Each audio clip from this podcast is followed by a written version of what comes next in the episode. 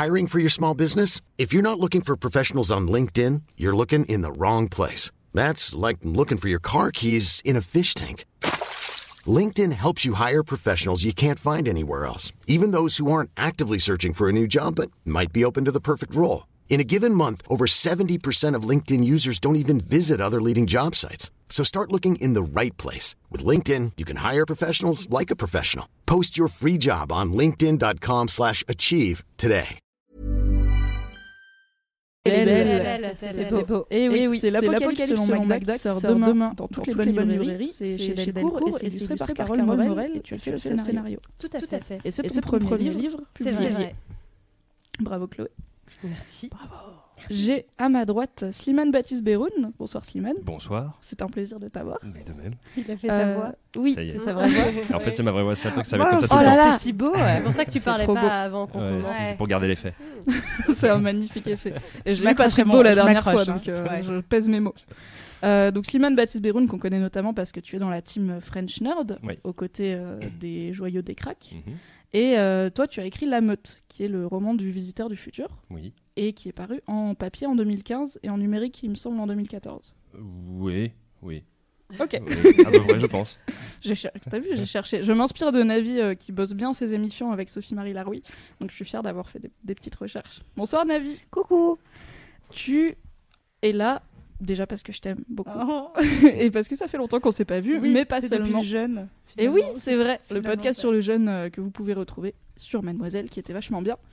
Et tu as publié en 2015 avec Sophie-Marie Larouille, euh, ta camarade de toujours, euh, Comment ne pas devenir un vieux con. Ouais. Mais tu écris aussi du mommy porn. Bon, aussi, oui.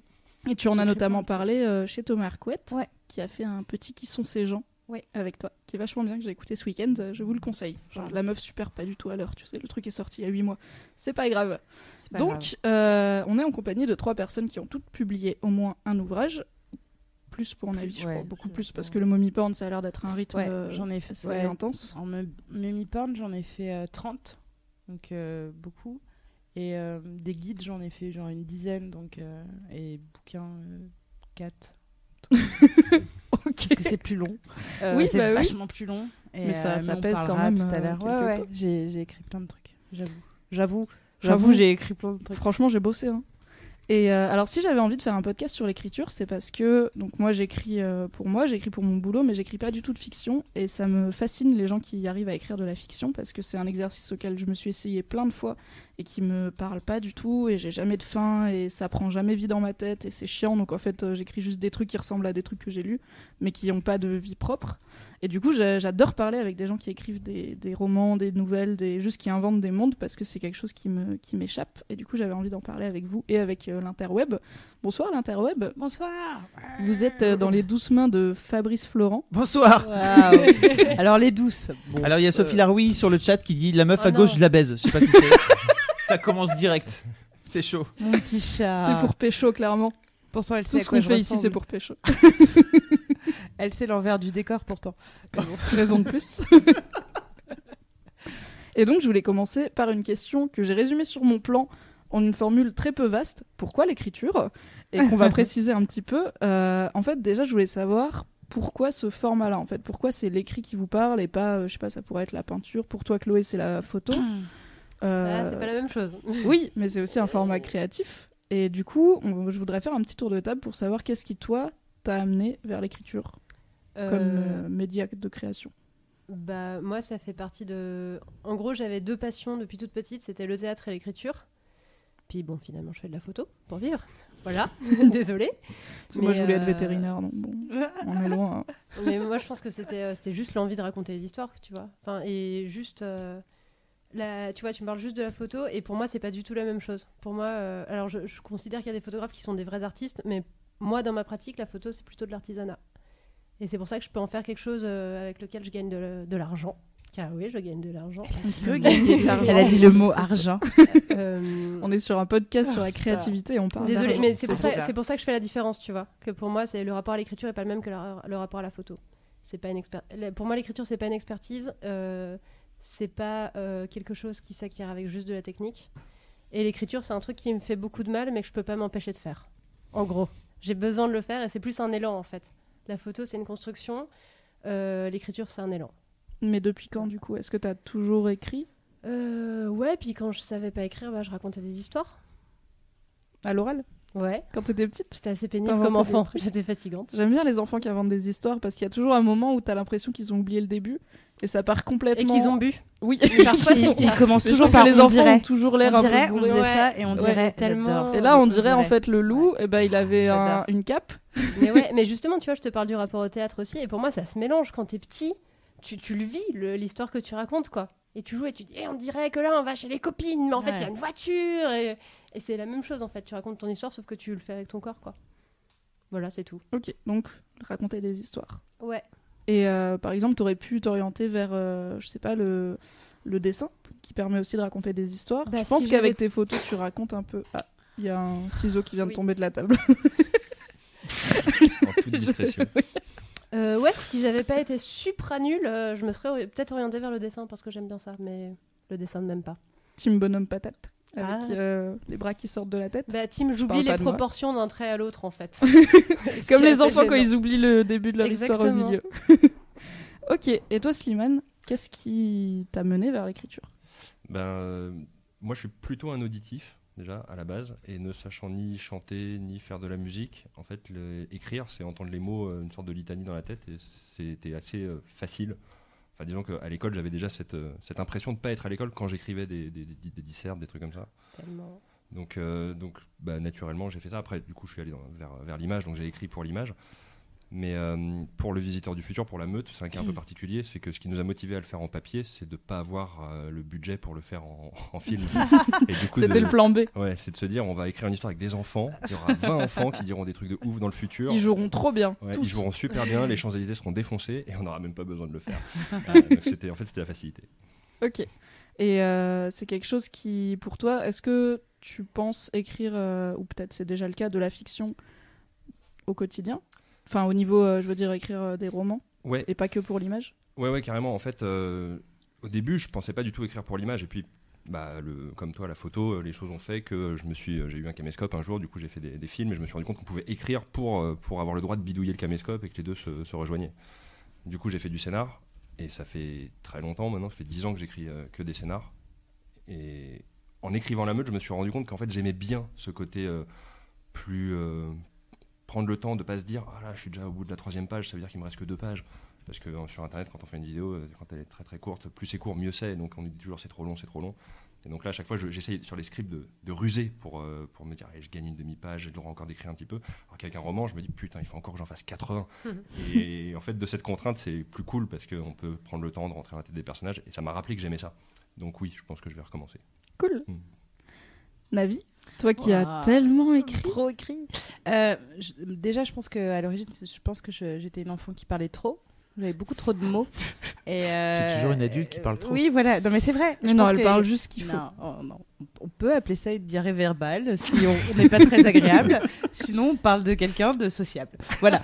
Euh, mais donc, du coup, je, pa- je parlais beaucoup et, euh, et donc, du coup, c'était fatigant. Et j'ai très vite euh, écrit des, des journaux intimes euh, que j'ai gardés pour mon plus grand Ah. plaisir. Et je, je suis retombée il y a pas longtemps et c'est merveilleux. Donc, j'écrivais beaucoup. Euh, ensuite, euh, moi, ce qui a été intéressant, c'est que donc j'ai ouvert un blog euh, en genre 2005, 2004 ou un truc comme ça, et euh, que là, on, on m'a proposé des piges. Et, euh, et à partir de ce moment-là, j'ai pu que, euh, fait que de- j'ai fait que ça, que de l'écriture. Et ce que je trouve génial, c'est que hum, en fait, quand tu es auteur, tu as un terrain de jeu qui est immense. C'est-à-dire que j'ai au début fait des piges, euh, ensuite j'ai fait des guides, j'ai fait des jeux de société, etc. Après, j'ai fait des romans. Euh, donc euh, là, on est en train d'écrire un long. Oh putain, c'est un scoop. On est en train d'écrire un long avec Sophie Marie. Bim Ça, ça fait plaisir. Ah, ça, ça fait plaisir de. de- voilà. Petite Mais exclu. en fait, euh, a. J'en ferai une chronique. ça, va- ça- ça- ça va être cool, j'espère. Mais en tout cas, c'est c'est de se dire que. euh, euh, Alors attends, quand tu dis que tu es en train d'écrire un long, Ouais. Ça veut dire quoi? Ça veut dire que C'est-à-dire qu'avec trouvé un prod? avec, ouais, avec Sophie Marie. Ouais, c'est pas juste un projet. donc Non, un- non, non, non, non. Euh, bah, on, a, on, a, on a déjà écrit euh, donc, euh, une, une série, on, on a ce qu'il faut, bon, on, on l'a on dans notre sac, mais on, on est avec des prods et des chaînes pour, pour, la série, série qui bah, Garçons en- sensibles. Donc voilà, dont on avait parlé ensemble. Mais en fait, ce que je trouve cool quand t'aimes écrire, euh, et dans mon cas, quand t'as trop de mots dans la tête et que t'as besoin de les mettre quel- quelque part, c'est que franchement, c'est difficile de s'ennuyer. Tu peux trouver euh, un tas de, façons d'écrire. Euh, donc, pareil, moi, j'ai une BD qui va sortir à la fin de l'année. C'est pas du tout la même façon d'écrire qu'un mummy porn, qui est une commande. Pour le coup, pourquoi je réussis à vivre en tant qu'auteur, c'est parce que j'ai des commandes. Et parce que le mommy porn m'a apporté ça, c'est que euh, voilà, j'ai un rendement, euh, j'ai un salaire. euh, et c'est un entraînement à la fiction comme un autre, finalement. Mais pour le coup, ouais, l'écriture, c'est trop de mots dans la tête et, et pas forcément envie de devenir comédienne ou, ou être en avant, mais de, de- il fallait que, que je trouve un moyen de, de, de mettre ces mots quelque part. Donc voilà. Est-ce que vous avez eu aussi, euh, du coup, Slimane, euh, est-ce que tu as eu ce côté écriture perso? Donc, euh, Navi qui a commencé avec des journaux intimes et un blog qui est quand même différent d'écrire Ouais. de, la, de la fiction. Est-ce que tu as eu ça aussi ou est-ce que tu es parti direct sur euh, j'invente des histoires? Euh, en fait, moi, l'écriture perso, je, le- je l'ai. Je- en fait, je- j'ai une maison de campagne et je me laisse toujours une lettre pour plus tard. Et euh, à chaque fois, je me, Oh. je me pose Le des mec. questions. Je me posais des questions. En fait, c'est un. Ils où sont tellement plus euh, chics. C'était un truc où euh, j'ai dit ah, j'espère qu'on a eu une bonne note au contrôle de maths. Euh, putain, j'ai trop peur, mais toi, toi maintenant tu sais quelle note on a eu, etc. Et donc en fait, mon journal intime c'était ça, mais c'était pour moi plus tard. Ouais, je parlais, euh, je disais on. Ok. Et, je, et je me tutoyais parce que bon, je me connais bien. On est un peu intime. et, euh, et non, après, sinon c'était que des que des fictions. Et t'as gardé pas- toutes les lettres? Ouais, elles sont toujours dans le même tiroir et je les retrouve au fur et à mesure. Ah, c'est trop bien. C'est trop, trop bien. bien. que j'ai envie de faire ça toute ma vie. Putain, le mec qui vit dans un film. quoi. Ouais, et puis Ah, voilà, oui. on, on dirait le début d'une fiction. Vraiment, Il y a il, que va, les personnages il va récupérer une lettre et ça. ce sera une lettre qu'il comprend pas, il va dire wow. Ça serait une lettre qui est pas de Je lui. l'ai pas encore écrit. J'adore. Oh J'adore. Perso, je lis ce roman de ouf. Ça me rappelle, cela dit, petit aparté, d'une histoire de ouf sur Reddit, qui est donc un grand forum des internets, où il y avait un mec qui avait posté pour dire euh, Je sais pas comment dire à mon proprio d'arrêter de rentrer chez moi euh, quand je dors. Ah oui. Et euh, en fait, il se réveillait le matin et il trouvait des petits mots euh, qu'il se souvenait pas du tout avoir écrit et qui n'étaient pas de son écriture, qui disaient des trucs genre euh, pense à racheter du lait ou au fait le dossier est là et en fait il comprenait pas du tout d'où ça venait. Donc au début il était là bon peut-être j'ai écrit ça en dormant et tout, mais ça se répétait. Et en fait euh, donc il disait la seule personne qui a mes clés c'est mon proprio à part moi et euh, mais c'est quand même bizarre pourquoi le mec il viendrait me dire des trucs que je comprends pas la nuit et je sais pas comment le confronter et tout. Et en fait, il y a un des, des commentateurs qui lui a dit Bon, euh, shot in the dark, je sais pas du tout, mais ça peut être une, une intoxication au monoxyde de carbone.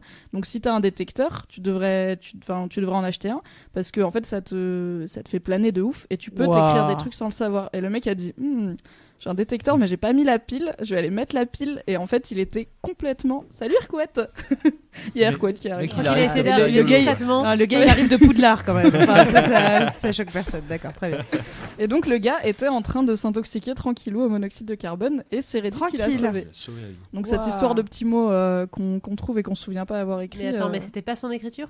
Bah, en fait c'était son écriture de lui genre bourré tu Ouais, vois. t'as déjà Ah. vu ton Euh, écriture fonce dé Non, pas du tout. Mais moi d'une page à l'autre ça change de ouf alors. euh, que la je- liste je peux comprendre surtout écrit, si t'as aucune raison d'avoir écrit ça, t'as aucune raison de penser que c'est toi au bout d'un moment quoi.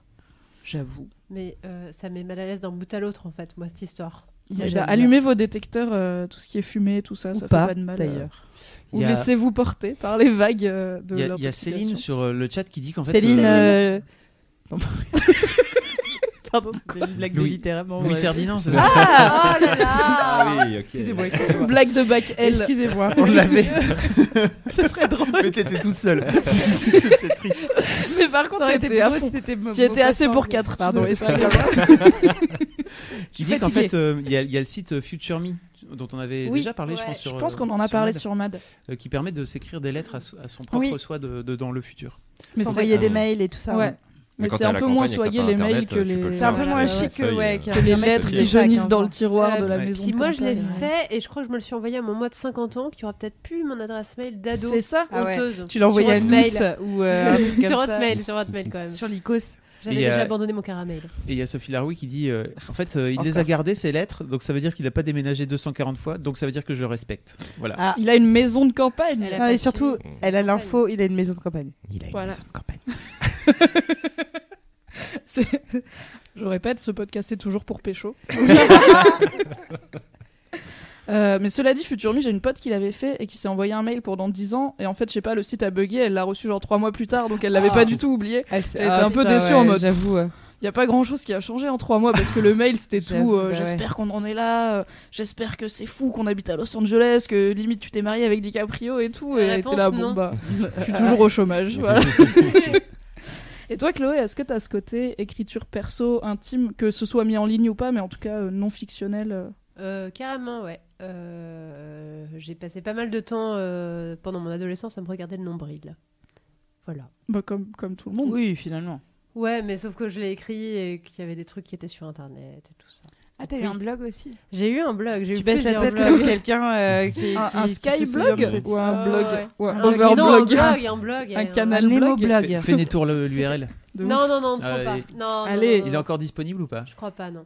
Pas le premier. Je le crois plus pas, honteux. ça veut dire oui. Non, non, le plus honteux, il, il est pas, il est pas disponible. Mais c'était, c'était. Je suis vraiment en train de me faire une petite note dans ma tête en te regardant en disant Trouver Je pense que tout le monde sur le chat. Trouver son blog. Je pense que 450 c'est- personnes en live qui base- disent euh, trouver le blog de Ouais. Non, s'il vous plaît.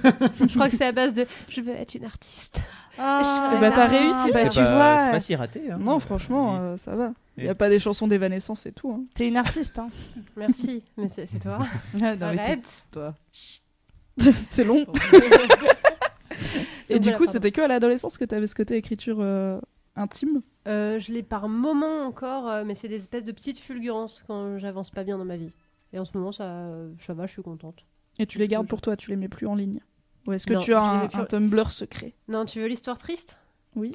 Euh, J'ai eu euh, des problèmes de harcèlement sur internet qui ont Oh duré non très longtemps. Et- Pourquoi les gens sont-ils nuls? Je déteste les histoires tristes. Ça a dû durer genre 3 ans et après j'ai fait oh j'ai plus trop envie en fait euh, de faire un blog où je parle de ma vie. et- J'avoue.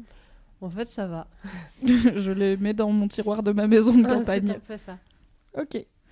Euh, le prochain thème que je voudrais aborder avec vous, c'est comment vous écrivez, parce qu'on a, il y a tous ces auteurs qui ont tous des rituels de ouf, euh, qui peuvent écrire que à tel bureau ou alors qui euh, Ouais, écrivent je les ai n'importe comment. euh, trop chic, moi, ces auteurs. Genre ceux qui ont un bureau avec euh, Ouais. leur ordinateur pour écrire, Ouais, je peux- voir leur machine. Je peux écrire cuivre. Quand, quand que.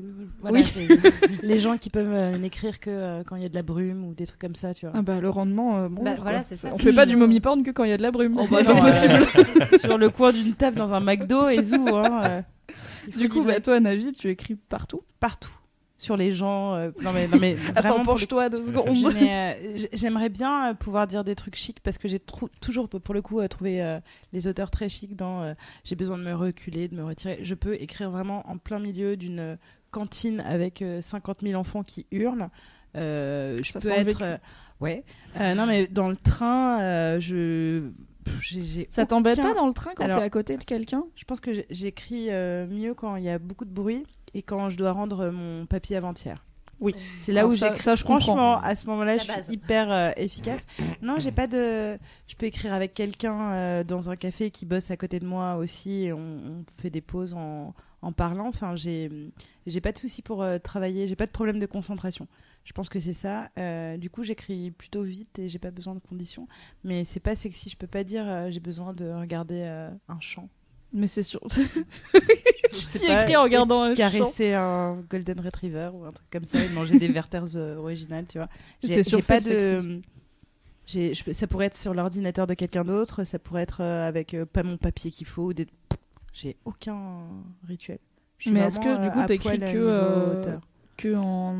Comment dire ça T'écris pas à la main Euh, si euh, j'écris à la main mes idées, euh, ma structure généralement, et ensuite quand on rentre dans le vif du, du sujet, je suis très psychorigide sur mes classeurs dans Dropbox où j'ai tout, j'ai tous les synopsis, les bibles, tout est classé. c'est assez flippant comment c'est rangé, mais j'ai. T'as t'as une sauvegarde physique quelque Ouais, part euh, ouais, non mais. Ouf. Sinon, c'est- sinon j'avais ah un peu peur non. pour ta Ah Dropbox. ouais, J'avais envie de te dire, non, va, la... ouais, non, va non, te l'envoyer euh, dans non, le cloud un jour. Non, non, je. La, Dropbox, c'est le cloud. Oui, non, mais te faire une sauvegarde que tu t'envoies genre par mail pour si jamais quelqu'un, comme Cyrielle Evrard, décide de- d'effacer toute ta Dropbox, je ne sais pas, ou que Dropbox se fait hacker, Ouais. que oh, t'es pas tout perdu. Quoi. Non, non, ça, ça- en plus, la plupart de, de mon ta- enfin, le taf, je l'envoie par mail ensuite, donc il donc n'y a pas de souci. Mais du coup, j'ai pas de rituel. Mais je vais m'en trouver un. Avec Moi, je trouve que ne pas avoir de rituel, c'est un bon rituel en fait de pouvoir. Ouais. Parce que du coup, t'es absolument pas dépendante de quoi Rien. que ce soit pour. euh, Ouais, je peux écrire vraiment n'importe où. tu peux euh, écrire sur ton téléphone dans le métro. très euh. tôt ou la nuit. Enfin. euh, Ok. Vraiment, euh, je suis chiante. mais- bah non, c'est bien. non, mais j'ai ouais, j'ai pas de rituel, effectivement. Et toi, Slimane, euh, à part euh, dans ta maison de campagne pour tes lettres? Euh, bah, moi, je rejoins Navi sur le côté. euh, la deadline, c'est mon meilleur ami. Voilà. Vraiment. C'est là que je suis le plus productif, toujours. Et euh, sinon, c'est soit tôt le matin, soit tard le soir. Il y a toujours un, un moment au milieu de la journée où je suis complètement improductif. Mais sinon, il n'y a, pas de- il y a pas de lieu, pas de, pas de matériel particulier. Le seul truc que je peux pas faire, c'est en écoutant de la musique. Comme j'ai besoin d'entendre les mots, si je me concentre sur de la musique, je, je peux pas. Même s'il n'y a pas de paroles Moi, c'est plus les paroles qui me bloquent. Hmm, une musique planante, un petit, un petit son un peu lounge. Je sais pas, je vais essayer. Un petit TSF Je jazz. ne peux écrire qu'au bout d'Abar. Alors là, c'est euh, un cocktail très cher et euh, je suis bien, je, je peux écrire. C'est c'est mes conditions, tu sais, c'est mon environnement. Euh, non, sinon, ce qui est top, je trouve, pour, euh, pour écrire, c'est le site Rainy Mood qui te fait en fait un son de pluie qui tombe et de, Mm. tu peux genre je- tu peux choisir un peu de tonnerre, pas trop de tonnerre, un peu genre une pluie forte ou tu sais une pluie un petit peu Ah, plus douce cool, et tu te colles ça en écouteur Je intra. voudrais me coucher avec ça, moi. Moi j'ai une question. tout- mais merci minutes, de me piquer ma blague que j'essaie de placer depuis deux Tu minutes. sais ça, c'est le patriarcat qui coupe la parole aux gens. Très bien, pardon. Tu mettras, Attends, tu mettras attends, un je euro dans la je boîte du. Ouais, je, patriarcat, choisis, je choisis d'ignorer Fabrice. Mais dis-moi, ça te donne pas un petit peu envie de faire pipi Pourquoi quand vous entendez Eh la bien, pluie, ça vous donne envie de faire pipi? Bah moi Mais non. tellement. Ah bon? Autant une cascade ou une fontaine, je dis pas, mais la pluie, c'est ça martèle. Ça coule pas. Ça alors Moi, c'est le thé qui me donne envie de faire pipi. Il y a Clémence qui se fout de ma gueule au fond. Et voilà, je vais penser au thé qui coule. Enfin bref. C'est au thé qui coule. Pardon, j'étais dans mon menu porn. ok, parfait. bon délire. Et toi, Chloé, comment t'écris Où est-ce que t'écris Sur quoi t'écris? Alors j'écris pas le matin déjà parce que le matin globalement mon cerveau ne fonctionne pas du tout. C'est bon à savoir si t'as des trucs à me demander. Oui, car tu travailles ici maintenant. Parfois. Plutôt à partir de l'après-midi. C'est vrai, c'est vrai qu'on doit rarement arriver à 9h-5 comme ça en mode j'ai acheté des chouquettes. Non, c'est compliqué pour moi, mais je peux les acheter à Je 14h. Ça, j'ai pas peur par contre, tu vois. De Tout le monde aime les chouquettes à les, 14 les- conventions et de ouais. Euh, L'après-midi, ça peut marcher, mais ça veut dire qu'il faut que j'ai mon après-midi entière devant moi. Tu vois, si genre il est 14h et qu'on me dit à 17h t'as rendez-vous, c'est mort en fait. Parce Ah, que je vais passer mon temps à écrire en me disant Ouais, mais à 17h, eh ben, faudra. Et du coup, c'est pas possible.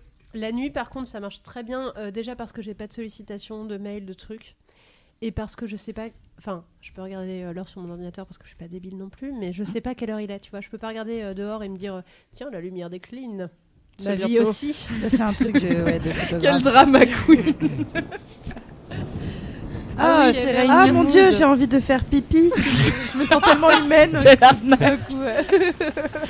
Voilà, pardon. Euh, Ah, on est bien. sinon. On va faire ça tout- toute la soirée. C'est un peu fort. Oui, c'est vrai. C'est fort, pardon. Je coupe. Voilà, pardon. Euh, Oh, la- sinon, la j'aime bien brutalité. écrire avec de la musique, surtout quand je galère. En fait, Il y a- je sais qu'il y a certaines musiques qui me déclenchent une espèce de, de diarrhée euh, de l'écriture. Quelle musique? Philippe Glass, généralement. Mais do- dont des trucs vraiment insupportables, quoi, hyper répétitifs et, euh, et tout ça. Genre mais ça Chihuahua me- de DJ Bobo? Non, je- j'étais toujours dans le registre Philippe Glass. et euh, la BO de certains films, genre je sais que le film 2046 de Wong Kar Wai, euh, tu Ah, me mets la BO, les je BO, pars genre piou, très très loin, très très longtemps. Et voilà, c'est à peu près tout. Mais en tout cas, ouais, j'ai besoin de temps devant moi et en même temps de, de voir aussi la deadline, ouais, effectivement. Mais euh, du coup, euh, t'écris plutôt euh, chez toi, j'imagine, si c'est la nuit. Mais est-ce que tu peux écrire dans un lieu public, enfin comme ma vie, dans un café, dans ouais, un train ou... je, sais, je sais que j'aime j'aime assez les, les lieux de coworking. Il y, a- il y a pas mal de cafés comme ça dans Paris qui sont faits pour et qui sont vraiment cool. Oui, c'est vachement cool. Et aussi parce que je découvert ça quand on n'avait plus internet. Mais oui, c'est vachement bien. Il y a ça et le train, ouais, ça marche bien, mais effectivement, quand j'ai quelqu'un à côté de moi, ça me dérange beaucoup parce que j'ai l'impression qu'il est en train de fouiller dans mes tiroirs. Quoi. Oui, Ouais, j'adore, tout, surtout euh, quand, il- quand je suis pas pour le coup sur un porn. Bah oui, mais c'est pas ça, c'est tellement drôle. Tu sais, de voir leur tête. Genre, tu sais, tu chopes un mot. Et tu le mets encore euh, 30, bah, dis donc. 36. Le vrai. J'adore. J'adore. Non, mais j'ai aussi un autre problème qui fait que j'ai du mal à écrire avec quelqu'un à côté de moi, c'est que euh, je fais pas exprès, mais je mime ce que j'écis un petit peu. Ah, Donc je me trouve à faire genre ouh, en écrivant avoir Elle est triste. C'est trop joué. Eh, elle a Je fait du théâtre. Je dirais ça, vu moi. Je, je serais trop en mode. euh, pas Uno, mais comment ça s'appelle euh, euh, quand tu mimes Bon, Time's pas- up. Ouais, Ouais. Time's up. Mais genre l'autre jour, par exemple, j'étais dans un, dans un café et j'écrivais. euh, Là, c'était un synopsis en plus, c'était pas très détaillé. Mais j'écrivais le moment où la meuf se dit Est-ce qu'il me drague? Est-ce qu'il va se passer quelque chose? Et je me sentais rougir, rougir, rougir, rougir, être là, genre. C'est euh, trop chou. Ouais, Ça me fascine. Je suis très contente d'avoir fait ce podcast. J'ai l'impression de, parler avec des- une autre espèce, un peu. Est-ce que vous avez des techniques euh, pour quand ça bloque? Et surtout quand vous avez des histoires de deadline, il y a des moments où ça veut pas. Euh, donc Chloé, tu nous as dit que tu as des musiques qui t'aident à te, à Ouais. te débloquer. Et puis j'ai aussi ma voix intérieure qui dit tu bougeras pas de là tant que t'auras pas fini. Et ça marche? Ta voix intérieure, c'est ma mère. C'est la mienne aussi, figure-toi. C'est chaud. Toi, Navi, du coup, il y a Hmm. peut-être pas trop de moments où ça bloque puisque tu Euh, peux écrire partout, mais ouais. l'inspiration Si, n'est si, pas aussi toujours là. L'inspiration, euh, bon, de toute façon, plus je suis loin de la deadline, effectivement, plus je suis un peu. euh, quand je vois que ça bloque vraiment, je passe euh, complètement à autre chose. Je me suis rendu compte que hum, on est capable d'être extrêmement productif sur euh, deux heures. Euh, quand parfois euh, on est capable de produire exactement la même chose en termes d'écriture sur trois jours, Euh, donc c'est pas une question de temps, donc c'est pas grave, et donc j'arrête complètement de travailler et je fais autre chose. Je sors, euh, je vais boire un café, Enfin, vraiment je, je me coupe complètement du truc. Comme ça, quand je rentre, non seulement j'ai la culpabilité et la pression, mais je suis complètement euh, remotivée en disant putain là faut que je me foute un coup de collier parce que j'ai déconné, j'ai été boire un verre ou un truc comme ça. Euh, mais je sais que hum, j'ai appris à, à me rendre compte que le temps, euh, il n'est pas le même euh, que pour par exemple un salarié qui va travailler tu vois 8 heures par jour. Je commence, enfin ça fait longtemps que j'écris donc je, connais ma productivité et je sais que je peux rattraper une journée off complètement. Et c'est un truc que ne font pas suffisamment les freelances qui travaillent tout le temps finalement et du coup qui travaillent moins efficacement parce qu'ils travaillent tout le temps mais en même temps ils passent 3 heures Facebook ou à regarder des vidéos. Et donc du coup euh, je me culpabilise plus à euh, arrêter de bosser complètement et à me dire euh, bah ça marche pas. Je vais faire quoi? Je vais pas me forcer et, le faire dans la souffrance et en plus je vais écrire un truc nul. Donc je vais attendre que ça revienne et comme j'ai plutôt confiance en moi là-dessus, je sais que ça va revenir donc donc j'arrête complètement. Alors il y a, il y a Sophie qui balance des anecdotes. Je suis si contente qu'elle qui est soit en là. train de faire une contre-soirée sur le chat à troll. propos de toi en fait. Ah merde. Elle dit Navi, elle va jamais faire pipi quand elle écrit. et en fait, du coup, elle se tortille et c'est vraiment insupportable. c'est vrai, Voilà. c'est vrai. Pourquoi tu vas pas faire pipi? Parce que quand je l'ai, je Ah, l'ai. t'es- Tu vois, t'es c'est- dans- t'es dans le flow. Tu vois, tu vois la chanson il jouait du piano debout. Bon bah c'est moi qui écris et je suis là et je veux pas me je veux pas me, me casser parce que je sais que le temps d'aller aux toilettes, je vais regarder un truc et je vais faire ah très bien, machin et je vais aller Et et, Ton après je vais va revenir. partir. Ouais, mais après je vais avoir envie de faire des paniers sur Assos donc euh, ça ça n'a aucun sens. Donc je Sans, préfère sans compter qu'en général, sur les toilettes, c'est le moment où t'as ta prochaine idée. Ouais, oui, c'est vrai aussi. Bah, tu la notes sur ton téléphone. Je vais pas Moi, je fais au- ça. Non, je vais plus Tu vas au... pas au WC avec ton téléphone? Bah non, parce qu'après je vais le faire tomber dedans. Tu sais que je suis une dumber, moi. Il faut pas m'approcher euh, téléphone haut. euh, il reste en dehors de la salle de bain mon téléphone. Ça. Ok. Les petits aléas de la vie. voilà. Toi, Slimane, comment tu fais quand, quand ça veut pas? Ça bloque. Euh, bah, si je peux, je dis je verrai demain et j'arrête. Et puis souvent, en fait, le lendemain, c'est pareil. Jusqu'à l'approche de la deadline. Et là, c'est la deadline qui rentre en, en- compte. Euh, sinon, euh, je m'allonge. Quand vraiment je, bloque, parce que souvent c'est la, présence de l'ordi, de la page, du, truc qui me. Enfin, non, avant déjà, je, coupe Internet. Ça, c'est la deuxième méthode. Si une fois que j'ai coupé Internet, ça vient toujours pas au bout d'une heure, là, je vais m'allonger pour m'éloigner de l'ordi et je me fais toutes les possibilités dans ma tête. J'essaye de, penser. En fait, je fais surtout ça pour les scénars, mais je pense que pour les, les- pour le roman, ça a dû m'arriver une fois ou deux aussi. Je trouve ça plus facile de se faire les embranchements, de, dérouler les trucs euh, vraiment dans, le vide du, cerveau, plutôt que de commencer à regarder un truc, de, réfléchir devant l'ordi. Euh, et donc, une fois que j'ai trouvé un bon déroulé qui va jusque là où je veux aller, hop, je me relève et là j'écris. Ok. Les gens sont, sont si chics et sérieux. ah non, mais je suis impressionnée vraiment. Mais, Mais, je peux être toute façon- avachi comme une merde dans mon Ouais. lit, hein, c'est pas forcément hyper chic. Et Laisse-moi t'imaginer. noble comme ça, seigneur, les yeux je au plafond. plus façon Ah, en pharaon un peu. ah avec les bras croisés et tout. avec un paperboard à côté. en Ça me fait penser, euh, parce que donc tu parlais de couper Internet et toi Chloé tu parlais de pas savoir quelle heure il est. Moi j'aime bien quand j'arrive pas euh, à pondre un truc, j'ai un logiciel que je crois j'avais découvert avec un vieil article de Mad avant d'y bosser qui s'appelle HomeWriter. Je sais pas s'il existe sur Si, Windows, si. euh, mais en tout cas moi je l'ai sur Mac. Et en fait c'est un truc, c'est un logiciel de traitement de texte qui se fout en plein écran, qui coupe toutes les alertes, toutes les notifs. euh, donc à part si vous avez votre téléphone à côté, il y a rien. Et tu peux choisir un fond, donc c'est des fonds assez épurés. Tu peux choisir si tu veux une toute petite musique T'en as genre 3 ou 4 disponibles ou rien du tout. Vaguement la taille et le style de la police. Et tu peux choisir que ça fasse des petits bruits quand tu tapes. Pas les bruits de ton clavier, mais des petits genre pouic pouic pouic. Et du coup, t'as que ça, c'est genre hyper vierge. Et t'as même le curseur qui disparaît et tout. Ouais, Et tu tapes en mode comme dans les films, c'est les gens qui ont jamais un vrai traitement de texte mais qui Mhm. tapent toujours genre que sur leur écran. Bah c'est ça. Et je trouve que ça aide pas mal quand pour se sortir des distractions et des notifs et de ah et à mon jeu mon petit icône Gmail qui me dit que j'ai un mail, c'est sûrement très important d'avoir un mail de Darty, je vais aller voir ça. Il y, a- il y a plein de gens sur le chat justement qui ont, qui ont fait tourner des, des logiciels, etc., etc. pour euh, Tu nous prends des notes? qui font ça. Donc j'ai j'ai pris des notes, Merci. euh, j'ai noté. Merci à vous. On les linkera dans le dans l'article dans le- du Tout à replay. fait dans le replay. Voilà. Il y a notamment un, un site qui euh, tous les 100 mots en fait tu choisis, il te met une photo de chat pour te récompenser.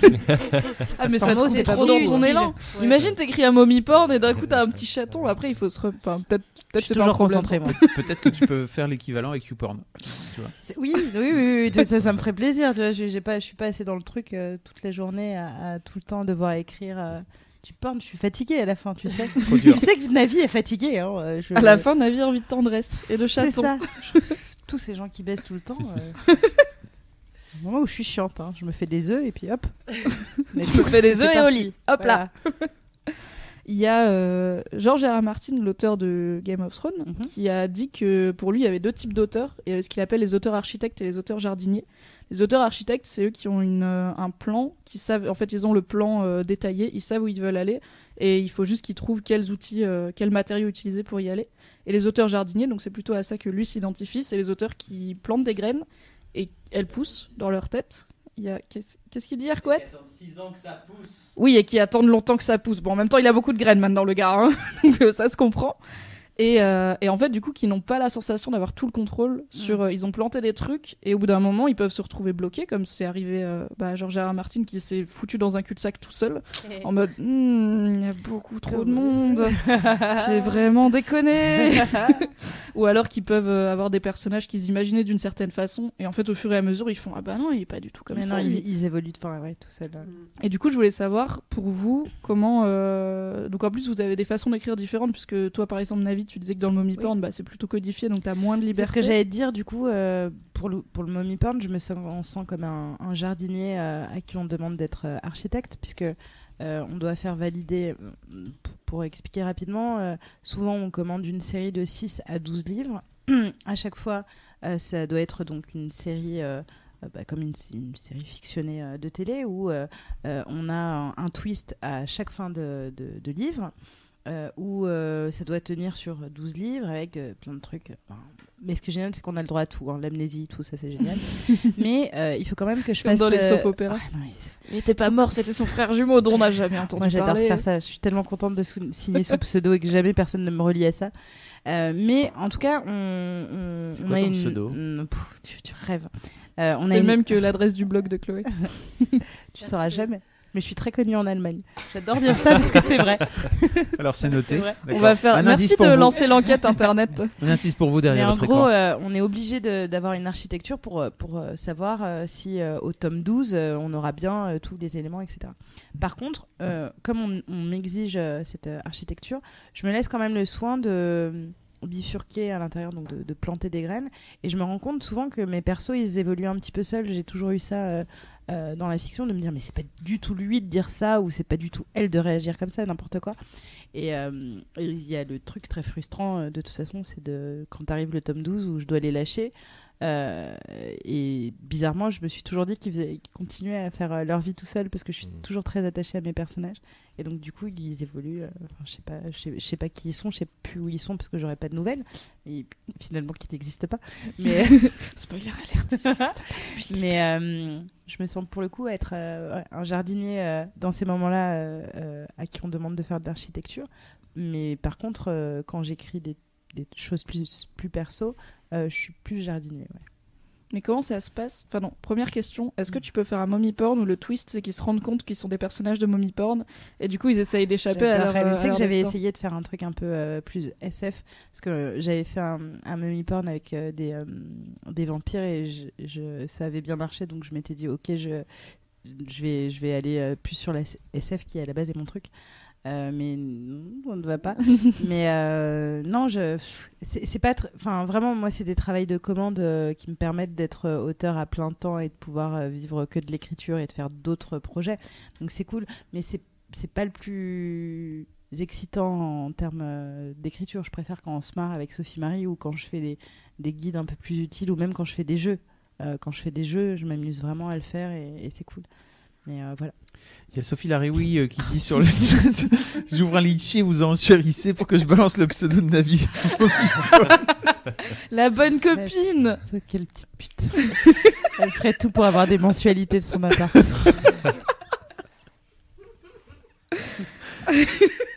Euh, les, les gens réagissent euh, avec euh, beaucoup d'enthousiasme. Donc, euh, Il va y avoir du cash money pour Sophie Marie, on est content. T'es content de la vie?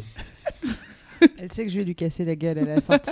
elle dit euh, C'est bon, je coupe. Mais non, reste Toi, Sophie. Slimane, tu t'identifies plutôt à quel type euh, d'auteur Ou Bah, peut-être à un troisième Non, mais par la force des choses, en fait, sur, euh, sur la meute, en tout cas, déjà, c'est sorti en épisode. Et en plus, on vient de, de l'univers de la série. Donc forcément, on a ce côté très structuré où euh, il fallait structurer la fin de chaque épisode euh, pour que bah, ça fasse les 5, qu'on sache où on allait à la fin. Donc, euh, mais c'est vrai qu'en cours de route, il y a des trucs où tu te rends compte que tu avais prévu qu'il se passe ça ou que le personnage fasse ça. Et en fait, de la manière dont il a évolué pendant l'histoire, il peut pas faire ça. Donc tu es obligé de Mais dire... je comprends bah, pas parce que c'est quand même toi qui écris tout. Enfin, tu- Oui, mais... Je comprends pas comment tu peux être. Ouais. Là, c'est vraiment l'impression où le moment où j'ai l'impression d'être con.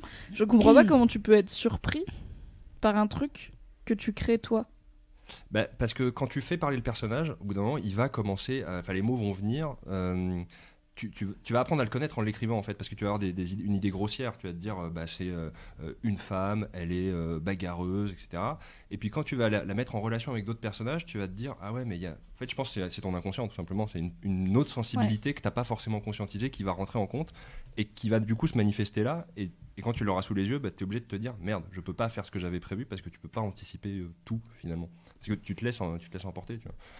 Et, euh, Et du coup, à ce moment-là, tu changes ce que tu avais prévu parce que sinon, ça irait plus Bah, au personnage en- ou à la situation. Ouais, en euh. général, c'est pas, ça te change pas la fin de ton histoire, ça peut arriver, mais disons que quand t'as mis des gros, des gros éléments qui jalonnent le, le chemin, t'arrives à t'y tenir. mais souvent, tu passes par des chemins détournés pour respecter le personnage que t'es en train de- de- de- d'apprendre à connaître. Quoi. C'est fou, fou. Ouais, non, non, mais ouais, mais complètement. Et puis il y a un truc aussi que quand ça ne fonctionne pas, que tu avais prévu, euh, voilà, qu'il arrive quelque chose, tu construis la psychologie de tes personnages et tout d'un coup, quand t'arrive ce truc, tu te dis ah putain, j'a- j'avais pas prévu, mais en fait, ils, ils vont pas, ré- ils, ils réagiront pas comme ça parce que tout ce que j'ai construit avant, c'est pas du tout euh, comme ça finalement que, que ça va Ça arriver. mène Donc, pas euh, vers là. euh, C'est c'est là où tu es surpris, mais c'est moi je trouve, je sais pas toi, mais c'est hyper enrichissant parce que du coup tu te dis ouais, je commence à un peu comprendre même les gens qui m'entourent, à les regarder autrement, à voir comment ils fonctionnent, quels sont leurs, enfin je sais pas si vous êtes euh, pareil vous, vous là-dessus, mais euh, J'adore parler avec les gens et rencontrer des personnes aussi parce que j'ai l'impression de leur voler un peu euh, de qui ils sont et de, de, de, de, de voir quels personnages, comment ils ont été écrits. Oui, bah, Euh, tu, tu disais chez ce bon euh. Thomas Hercouet qu'il y a beaucoup Ouais. de. que tous les gens que tu connais sont d'une façon ou d'une autre euh, Ah ouais. dans tes momies porn. tout le temps. mais, mais pas que dans mes mommy porn. Hein, Est-ce que tu peux juste m'envoyer les en privé le Non, lien non. de celui où il y a Fab Non, mais c'est pas que dans les mommy porn, c'est n'importe quel euh, C'est pour faire du chantage. bouquin ou, ou même série que, que, que j'ai pu faire. Euh, bien sûr, euh, et c'est pour ça que je suis tout le temps contente de rencontrer les gens, même si ceux qui n'ont pas l'air forcément euh, ultra extravertis, etc. C'est parce que tout, enfin, on est tous euh, le héros donc de, de notre propre roman de notre vie. Et du coup c'est un peu fascinant euh, de rencontrer comment on se débrouille pour être euh, le héros de ce roman et ce qu'on met en avant ce qu'on met pas en avant ce qu'on tait qui on a l'air d'être mais en fait qui on est etc et je trouve ça passionnant. Je trouve que les auteurs ont, ont ce truc là par rapport à la psy- psychologie des Mhm. gens euh, qui font que je connais peu d'auteurs qui ne sont pas intéressés par les, par les autres quoi. En, en vrai qui, qui ont l'air pas intéressés mais en fait ils le sont Toi aussi, Slimane, t'as ce côté où tu pioches euh, dans les gens que tu connais euh, personnellement des, des choses peut-être inconsciemment qui vont se retrouver réinjectées dans ce que t'écris? Ouais, je pense. Euh, encore plus dans les, les- les personnages de, de, de séries, dans les, dans les scénarios. Dans, le, dans, dans la meute, c'est plus compliqué parce que c'est des enfants, c'est dans le futur, donc euh, euh, je, je suis pas sûr de piocher euh, autour de, dans les enfants que je connais autour de moi. Mais ouais, inconsciemment, je pense qu'on je pense qu'on fait ça. Et moi, si j'avais pas fait euh, audiovisuel, j'aurais fait psycho, parce que c'est aussi un truc qui m'intéressait aussi. beaucoup. Mais t'as fait histoire en vrai. Ce qui est à peu près la même chose finalement. Enfin, pour moi. je trouve que vraiment euh, l'histoire t'apprend euh, les hommes. En fait. Donc, Donc toi, Chloé, je sais parce que euh, je t'ai interviewé pour Magda et que vrai ça sort. Et oui, et, ça sort bien. demain. Et ça sort demain en même temps que la je fais BD. une présentation caméra. Pour Ah, Magda. ah ouais, cool. Après, on fait sa promo. Ok. Oui, de ouf. Euh, donc je sais, euh, mais les gens ne savent pas encore que tu es plutôt auteur jardinier aussi. Je commence à me demander s'il y a vraiment des auteurs architectes. En fait, il y en a peut-être. Mais euh, Personne n'a envie pas. de dire qu'il est chiant. Parce que Mais c'est a- pas non, chiant, mais c'est non, mais en fait, c'est parce que c'est con, mais c'est présenté comme ça. C'est Oui. est-ce que tu te laisses aller à ton inspiration ou est-ce que tu es psychorigide, etc. Alors que en vrai, on a tous envie d'être jardinier, mais je pense que dans nos maisons, on est un peu architecte, tu vois. Mais moi, je préfère dire que je suis jardinier. Moi, je suis jardinier. Moi, je suis clairement jardinier. Moi, je pense que je suis instinctivement très très jardinier, mais que euh, je pourrais rien faire si, euh, si je me forçais pas à être un peu architecte. Quoi. Donc tu te fais quand même un plan de. Bah, de Ouais, toute façon, pour Magda, t'as fait un scénario, donc ça peut se rapprocher d'un. Ouais, puis euh, je t'avais dit, j'ai d'abord fait un synopsis détaillé avant d'en faire un scénario, quoi. Donc euh, c'est, euh, Ouais. j'avais mon squelette, quoi. Mais même là, tu vois, je t'avais parlé de mon roman qui est en cours et qui est juste énorme. Je t'ai dit 300 pages, mais je crois que j'ai craqué mon slip. Je pense que j'en ai plutôt genre bien 400. Cool.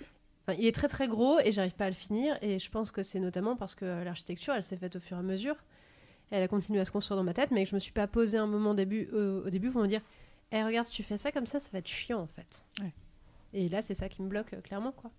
Le côté jardinier, il est toujours là, il est toujours présent, mais euh, l'architecte, il faut qu'il soit passé avant, je pense. Est-ce que tu as essayé de, de- de le soumettre à quelqu'un pour dire je suis bloqué? Est-ce que tu peux lire 300 pages et, euh, et me dire pourquoi je suis bloqué? Enfin, avoir un œil neuf. Parce que toi, comme tu l'as écrit, j'imagine que tu le connais. Ouais, mais c'est, enfin, c'est pas ça le problème pour moi, c'est que c'est qu'il faut que je le termine en fait, mais que euh, que ce qui m'a poussé à l'écrire à la base est plus tout à fait présent. Parce que du coup, ça, fait un moment, j'imagine, que tu es Ça dessus. fait, ça fait très longtemps et il y a eu plein de versions évidemment, comme tous les romans. Le roman que tu dois sortir, tu as toujours plein de versions de toute Ah. façon. Et je me suis fait des contraintes un peu chiantes, c'est-à-dire que c'est quand même l'histoire d'une fille euh, qui est enfermée dans un internat où elle ne voit pas la lumière du jour et où elle a aucun ami. Et démerde-toi pour faire un truc intéressant avec ça. Ça fait pas énormément de dialogue. Voilà, Mais ça peut être bien. ça peut être bien, mais c'est dur en fait. C'est dur et c'est vite un petit peu chiant. Donc voilà, je, je me suis tellement éloignée de la question. J'allais te dire. Vends-le mieux. c'est hyper chiant. Franchement, c'est je l'ai pas fini, mais c'est Je l'ai pas relu depuis un an en fait, c'est pour ça. Euh, ah non, moi, non, en fait, non, ça va. Je l'ai bossé il y a six mois. Mais bon, Oh, ça va, bref. Euh, c'est honnête. Et sinon, par rapport à ce que vous disiez sur la psychologie, je sais que moi, je rapproche vachement justement euh, ce qui se passe en écriture pour moi de ce qui se passait quand je faisais beaucoup de théâtre ou de ce qui se passe parfois en photo. C'est-à-dire qu'en photo, quand je fais le portrait de quelqu'un, c'est ce que je préfère, le portrait, c'est que globalement, j'ai l'impression de. euh, déjà d'avoir un rapport privilégié avec cette personne-là à ce moment-là. Enfin, il y a un truc qui se construit qui est hyper fort et difficile à expliquer. Mais de voir euh, les espèces d'e- d'espoir un peu tremblotants de la personne qui dit Ah, j'aimerais bien ressembler à ça, et que Ouais. soit ça qui passe. Ah, mais complètement. Et c'est hyper touchant. Et, euh, et de voir les gens aussi à nu, enfin, je trouve ça très proche de ce que c'est que la construction de personnages. Et, euh, et un truc très proche aussi, c'est que je me souviens quand je faisais du théâtre, en gros, j'avais l'impression d'être une espèce d'enveloppe vierge à qui on disait voilà, la situation, maintenant t'es projeté dedans, comme, comme une espèce de truc de science-fiction en fait. On te balance sur la planète machin, tu as telle identité et maintenant tu vis avec ça. Comme quand tu joues avec tes petits aussi, en fait, finalement, c'est ça. Et on dirait qu'on était sur la planète C'est exactement ça. Oui. Et quand, et quand j'écris, c'est la même chose. C'est-à-dire que j'ai l'impression d'être projetée dans une scène et de regarder autour de moi et de faire Ok, qu'est-ce que je vois? Je vais raconter ce que je vois. Et idem pour les gens, quoi. Et effectivement, du coup, forcément, tu te laisses porter par tes personnages et parfois t'es là, mais qu'est-ce que tu. Ah, mais oui, d'accord, bon, ok. Bah Parce oui. que moi, je m'étais dit, on pouvait plutôt aller. Ok, non. Mais il y, a il y a un truc, euh, juste, euh, je fais une parenthèse, parce que j'ai l'impression que la notion de plaisir et de- d'amusement et de jeu est pas mis vraiment en valeur quand tu es auteur. Vraiment, tu sais, c'est un métier un peu solitaire où tu te dis, oh, machin, etc. Elle écrit, et puis il y a toute l'image de, oh mon Dieu, je regarde euh, au loin. En Dans fait, la brume. je sais pas vous, mais, mais moi, je m'éclate. Enfin, vraiment, je kiffe, je kiffe. mais des trucs tout cons de. Quel nom lui inventer, qu'est-ce qui va lui arriver, qu'est-ce que je vais faire, euh, le, le plaisir vraiment pour le coup euh, d'écrire, c'est un vrai amusement. Et le problème, c'est que je pense qu'il y a des gens qui ont peur de se lancer parce qu'ils ils voient des années de, euh, sur des romans, machin, etc. Te dire que dans l'écriture, tu peux quand même y rentrer par plein de petites portes beaucoup plus simples euh, que ça en a l'air et que tu peux vraiment euh, prendre du plaisir et ne pas être torturé. Mais Parce qu'on parle de, on n'a pas tous un rapport à la douleur euh, au, au niveau de l'écriture. Enfin, moi, je souffre pas parce que je sais que si je souffrais, bah, j'arrêterais parce que j'aime- j'aime pas souffrir finalement. Euh, donc, non mais c'est vrai, c'est un truc euh, où, où je, je me couperais de ça si ça me faisait du mal. Mais, euh, mais vraiment, je pense que il y a, il faut, aussi pouvoir donner ce côté positif là de l'écriture qui est. Et franchement, quand, quand tu kiffes inventer des histoires et qu'il y a des gens qui sont prêts à te payer pour pour les écrire, vas-y, amuse-toi parce que tu vas kiffer vraiment. Tu vas vivre dans un pays imaginaire et ce sera génial. Mais de toute façon, faut pas écrire si t'as pas le besoin Ouais, ou oui, l'élan oui, bien ou l'envie de le faire. Je, pense qu'il y, a- il y a des gens qui, qui ont peur, qui, qui se disent aussi est-ce que c'est un vrai métier, Enfin, est-ce qu'on peut en vivre, etc. Donc je pense que c'est important de. Bah, c'est un peu, c'est un peu déjà regarder loin de se demander euh, est-ce que En je vivre, pourrais en ouais, vivre, ouais, ouais. etc. Déjà le faire et puis euh, complètement. un truc, euh, finir un truc, ce qui personnellement n'est toujours pas arrivé, mais juste écrire. Peut-être parce que ton truc c'est le des- les débuts. Peut-être que t'aimes. Peut-être, ouais. Ou alors peut-être que t'as plus une nature de script doctor ou machin. je pense que je suis plus dans l'écriture euh, in- intime. Enfin, je suis plus dans l'écriture de l'émotion. Genre, si quelqu'un me dit, ok, il m'est arrivé ça, je ressens ça, et j'arrive pas à, le- à le dire. Enfin, j'écris euh, des trucs nuls. Genre, aujourd'hui, je me sentais un peu déprimée. je pourrais lui dire, ok, je peux broder là-dessus. Et c'est ce que je fais euh, Ouais. quand je fais mes posts ouin ouin sur mon blog. En fait, c'est juste broder sur des trucs que je ressens. Mais j'ai pas d'idée d'histoire en fait. J'ai pas d'histoire dans ma tête. Je suis pas créative comme ça. Donc effectivement, si tu me dis, ok, je te pitch un truc, euh, écris-le, bah peut-être déjà ce sera plus facile parce que genre j'aurai une idée de comment ça finit. Mais même ça, mettre en scène des personnages euh, qui prennent vie, qui, qui ont l'air réels, des dialogues, je trouve c'est super dur à écrire les dialogues. C'est la pire C'est dur. Les... euh, bah, D'ailleurs, Sophie Marie est très bonne en dialogue. ça va être beaucoup. Mais c'est c'est pas évident, ouais.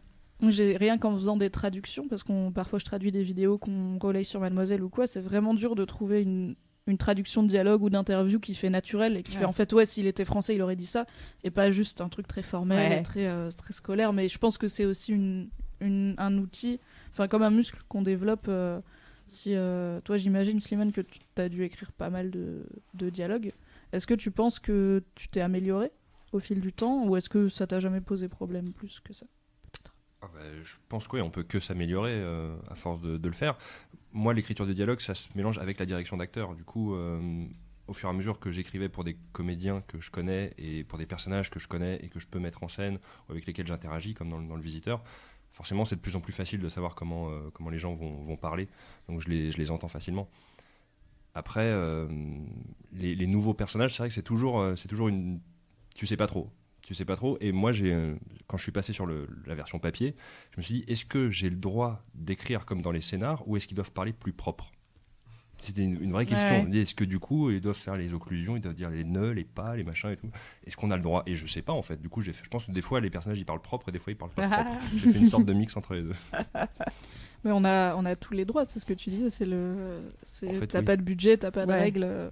Euh. Nous, on le reproche parfois. euh, on a parfois des, des commentaires sur Mademoiselle en mode, alors on dit pas, on n'a pas, on dit on n'a pas avec le N apostrophe. Je fais, Mmh. bah en fait, on écrit un peu comme on parle. Ouais. On écrit mieux qu'on parle parce qu'on parle vraiment très mal. Ah, Mais, ce euh, que j'allais dire. eh, oh. Mais euh, on se donne cette liberté de voilà, on n'est pas le monde, on parle pas de façon formelle. Après, si un jour je devais écrire, enfin si on me passait commande d'un article, C'est ça, c'est ça dépend de ton éditeur, enfin de, de ton lecteur, de tout on ça. me demande d'écrire au présent, par exemple. C'est pas tout le temps évident euh, Ouais. d'écrire au présent. Bah, le Memiporn, c'est que du présent. C'est très troublant euh, quand t'écris que au présent. La- Parce que parfois, genre, tu, la te première lances, euh, personne tu te lances au passé simple et après tu fais Ah, c'est Ah, vrai, mais- tu repasses au tout début, ouais, au tout début, j'ai vraiment eu du mal, mais écrire au présent et à la première personne, donc du coup, j'incarne tout le temps euh, mes héroïnes. Euh, parce que c'est toujours une héroïne. Euh, je rappelle à la recherche d'un milliardaire, hein, parce que c'est toujours ça le, le- le problème. Ou pas à la recherche, mais il lui tombe dessus. Mais il lui tombe dessus et voilà, il a une blessure secrète. Ne l'oublions pas. mais euh, mais c'est vrai que écrire à la première personne du présent, enfin, voilà, c'est ça dépend.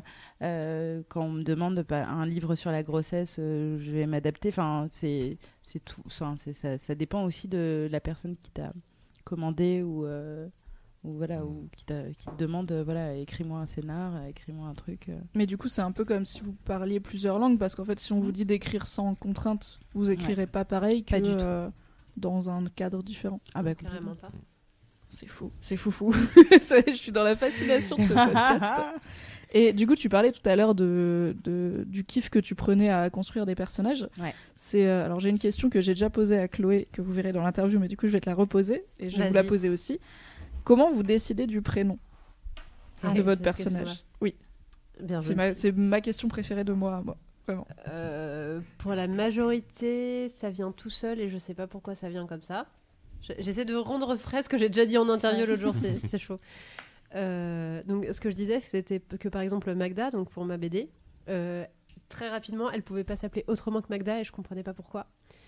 Et en fait, après coup, euh, j'ai réfléchi un peu et je me suis dit, mais en fait, c'est Madeleine, c'est la pêcheresse, Mhm. etc. Et vu ce qui se passe dans la BD, c'est hyper logique et ça m'arrive très souvent, en fait, d'avoir un prénom. Ouais, euh, et de, avant euh, de les intellectualiser. Ouais, exactement. De vraiment d'être à un stade où c'est plus possible autrement et de faire mes petites recherches et de me dire ah mais en fait c'est pour ça. Voilà.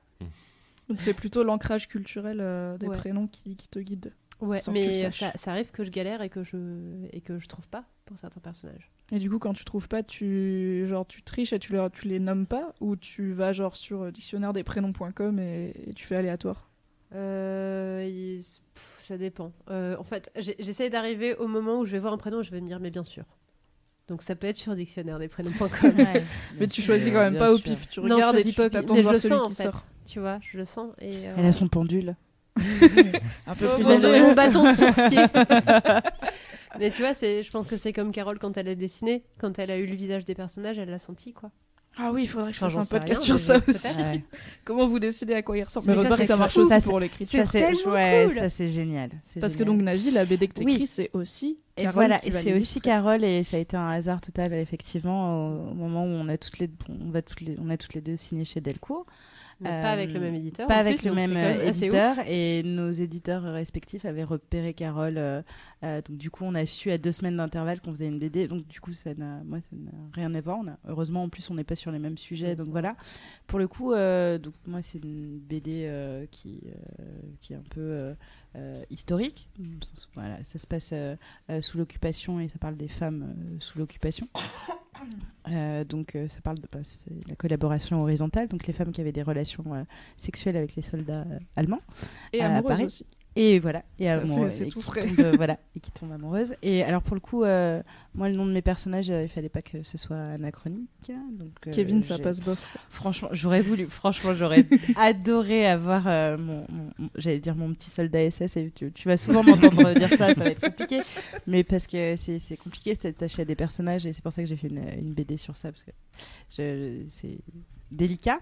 Et effectivement, donc euh, moi je me renseigne sur euh, euh, les prénoms les plus portés à cette époque-là, la signification parce que ça, m'intéresse effectivement comme toi la signification d'un euh, d'un prénom.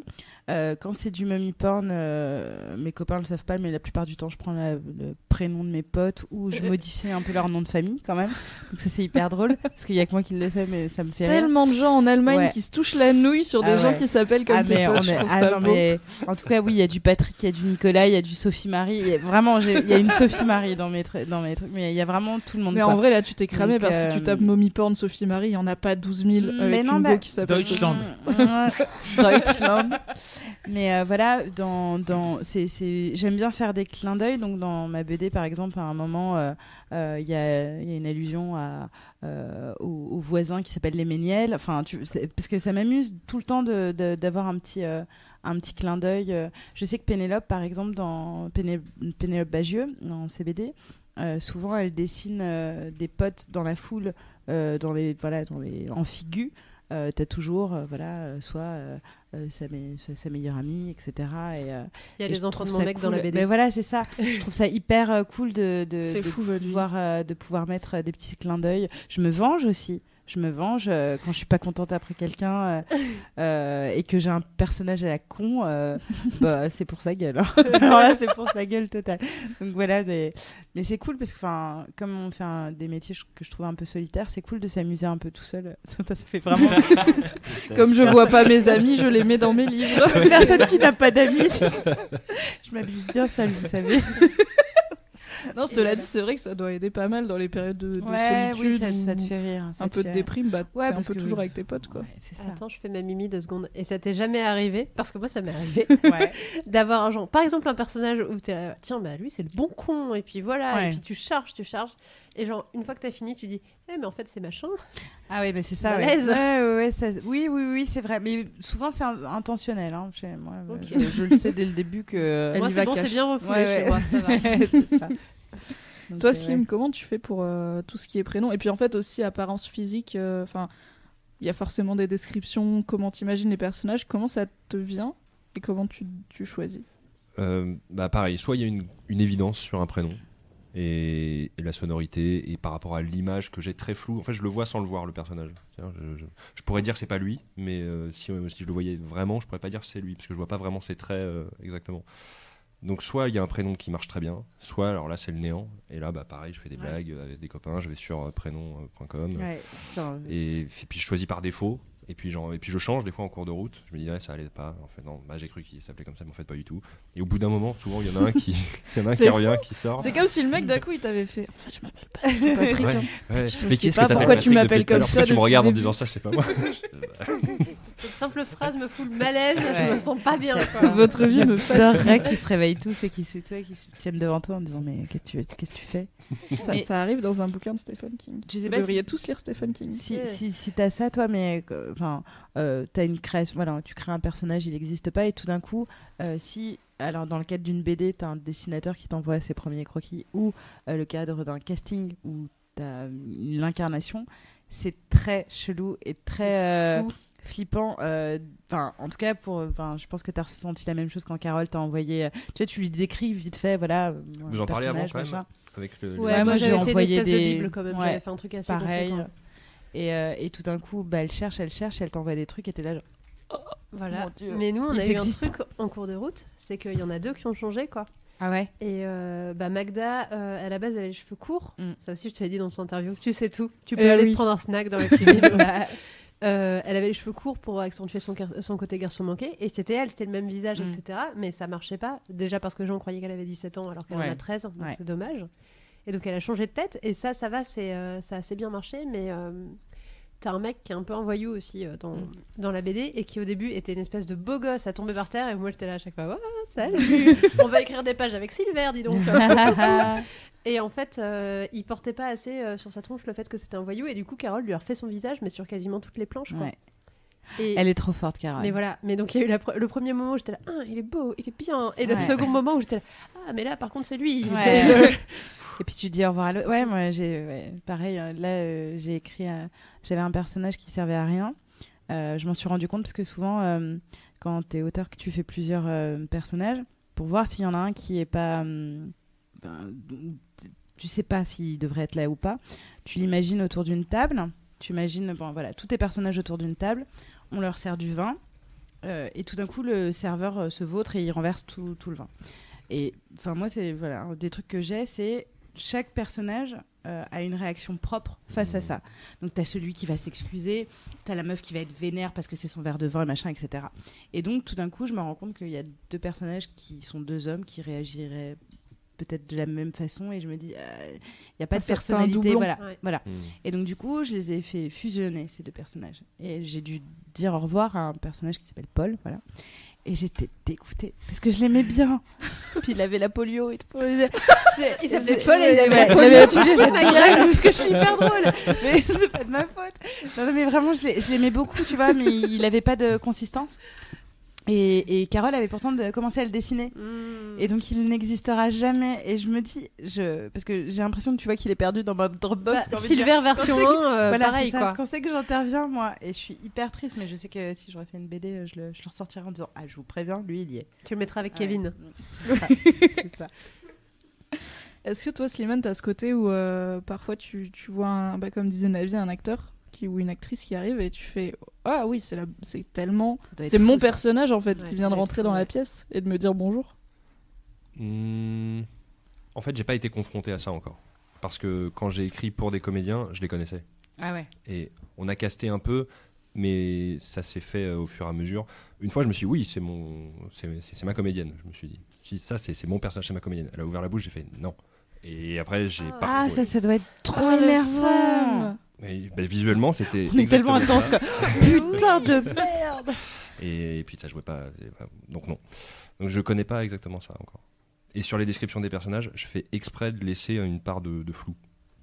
Parce que Ouais, tu fais exprès j'imagine- ouais, pour- non, mais Pour bah, toi, pour que en ça gros, puisse pour pas trop te, euh. te préparer à un truc trop précis. Ouais, et puis euh, parce que parce que j'ai envie de pas le. Je dis il a un manteau noir par exemple. Et c'est le, c'est le mec au manteau noir, et comme il est mystérieux, c'est le mec au manteau noir, et après Ouais. chacun met euh, le visage qu'il veut, et, et c'est l'illustrateur d'ailleurs qui lui a inventé des pics au bout des, des mains sur, sur la meute, enfin des trucs comme ça. Du coup, je reçois, je fais Ah oui, d'accord. Mais en même temps, je sais pas vous, mais moi en tant que lectrice, quand un visage est trop décrit, etc., ça me fait chier quoi. C'est vrai. Je trouve que l'effort intellectuel pour te faire, ok, alors son nez il est Ouais. plutôt droit, pas Ouais. trop long, il a des pommettes un peu saillantes. Enfin, ça me fait Ouais, chier chiant. quoi. Non, moi j'aime Ça bien. m'arrête dans ma Ah, lecture. c'est vrai J'aime bien, sauf quand ça arrive trop tard. C'est-à-dire, genre, le gars, ça fait 300 pages que t'es avec, donc t'as une bonne image Ouais, mentale. Tu crois que et c'est Léo et tout d'un coup on dit que c'est pas Et Léo. d'un coup, on te dit, euh, genre, euh, il, euh, il remarque qu'il a de la buée sur ses lunettes. Et t'es là en mode, bah non, quelles lunettes Tu m'as jamais dit qu'il a des lunettes, comment je suis censée savoir? Et là, j'aime pas parce que je comprends. c'est comme quand, genre, tu vois le film et qu'après, du coup, quand tu lis le livre, tu vois que les têtes des acteurs du film et t'as perdu les Ouais. têtes que tu t'étais créées. C'est la grande tragédie de ma vie. Et du coup, donc, j'aime pas quand ça arrive. Oui, je pèse mes mots. Petit bouchon là. Harry Potter ne sera plus jamais Ça va pareil. encore, il y a d'autres. euh, Oui, il y a deux, euh, trois autres problèmes quoi. dans la vie. Bon. En même temps, on s'est la ému de la disparition de. Paul à la polio et on était triste qu'il soit plus là. Fab. Oui, alors il y, a- il y a un certain Bruno Muschio sur, euh, sur le chat La meuf, Elle ramène son dit, euh, alors qui dit euh, Slim il est trop beau, perso je le baise. Voilà. Voilà. Donc, très bien. Merci, Navo. en- entre autres choses. Euh, et sinon il y a, y. Delphine qui pose une, Non, il y a Delphine qui pose une question euh, qui dit euh, comment ils font pour pas tomber dans des clichés quand ils écrivent leurs personnages? Je trouve que c'est intéressant. Bah, quand t'es jardinier, en fait, au bout d'un moment, il prend tellement sa vie tout seul qu'il peut plus être cliché, théoriquement. Ouais. Enfin, moi, je pense qu'on part ça. de. euh, en tout cas, euh, personnellement, moi, je pars de clichés, c'est-à-dire Ouais. des traits grossiers comme un croquis.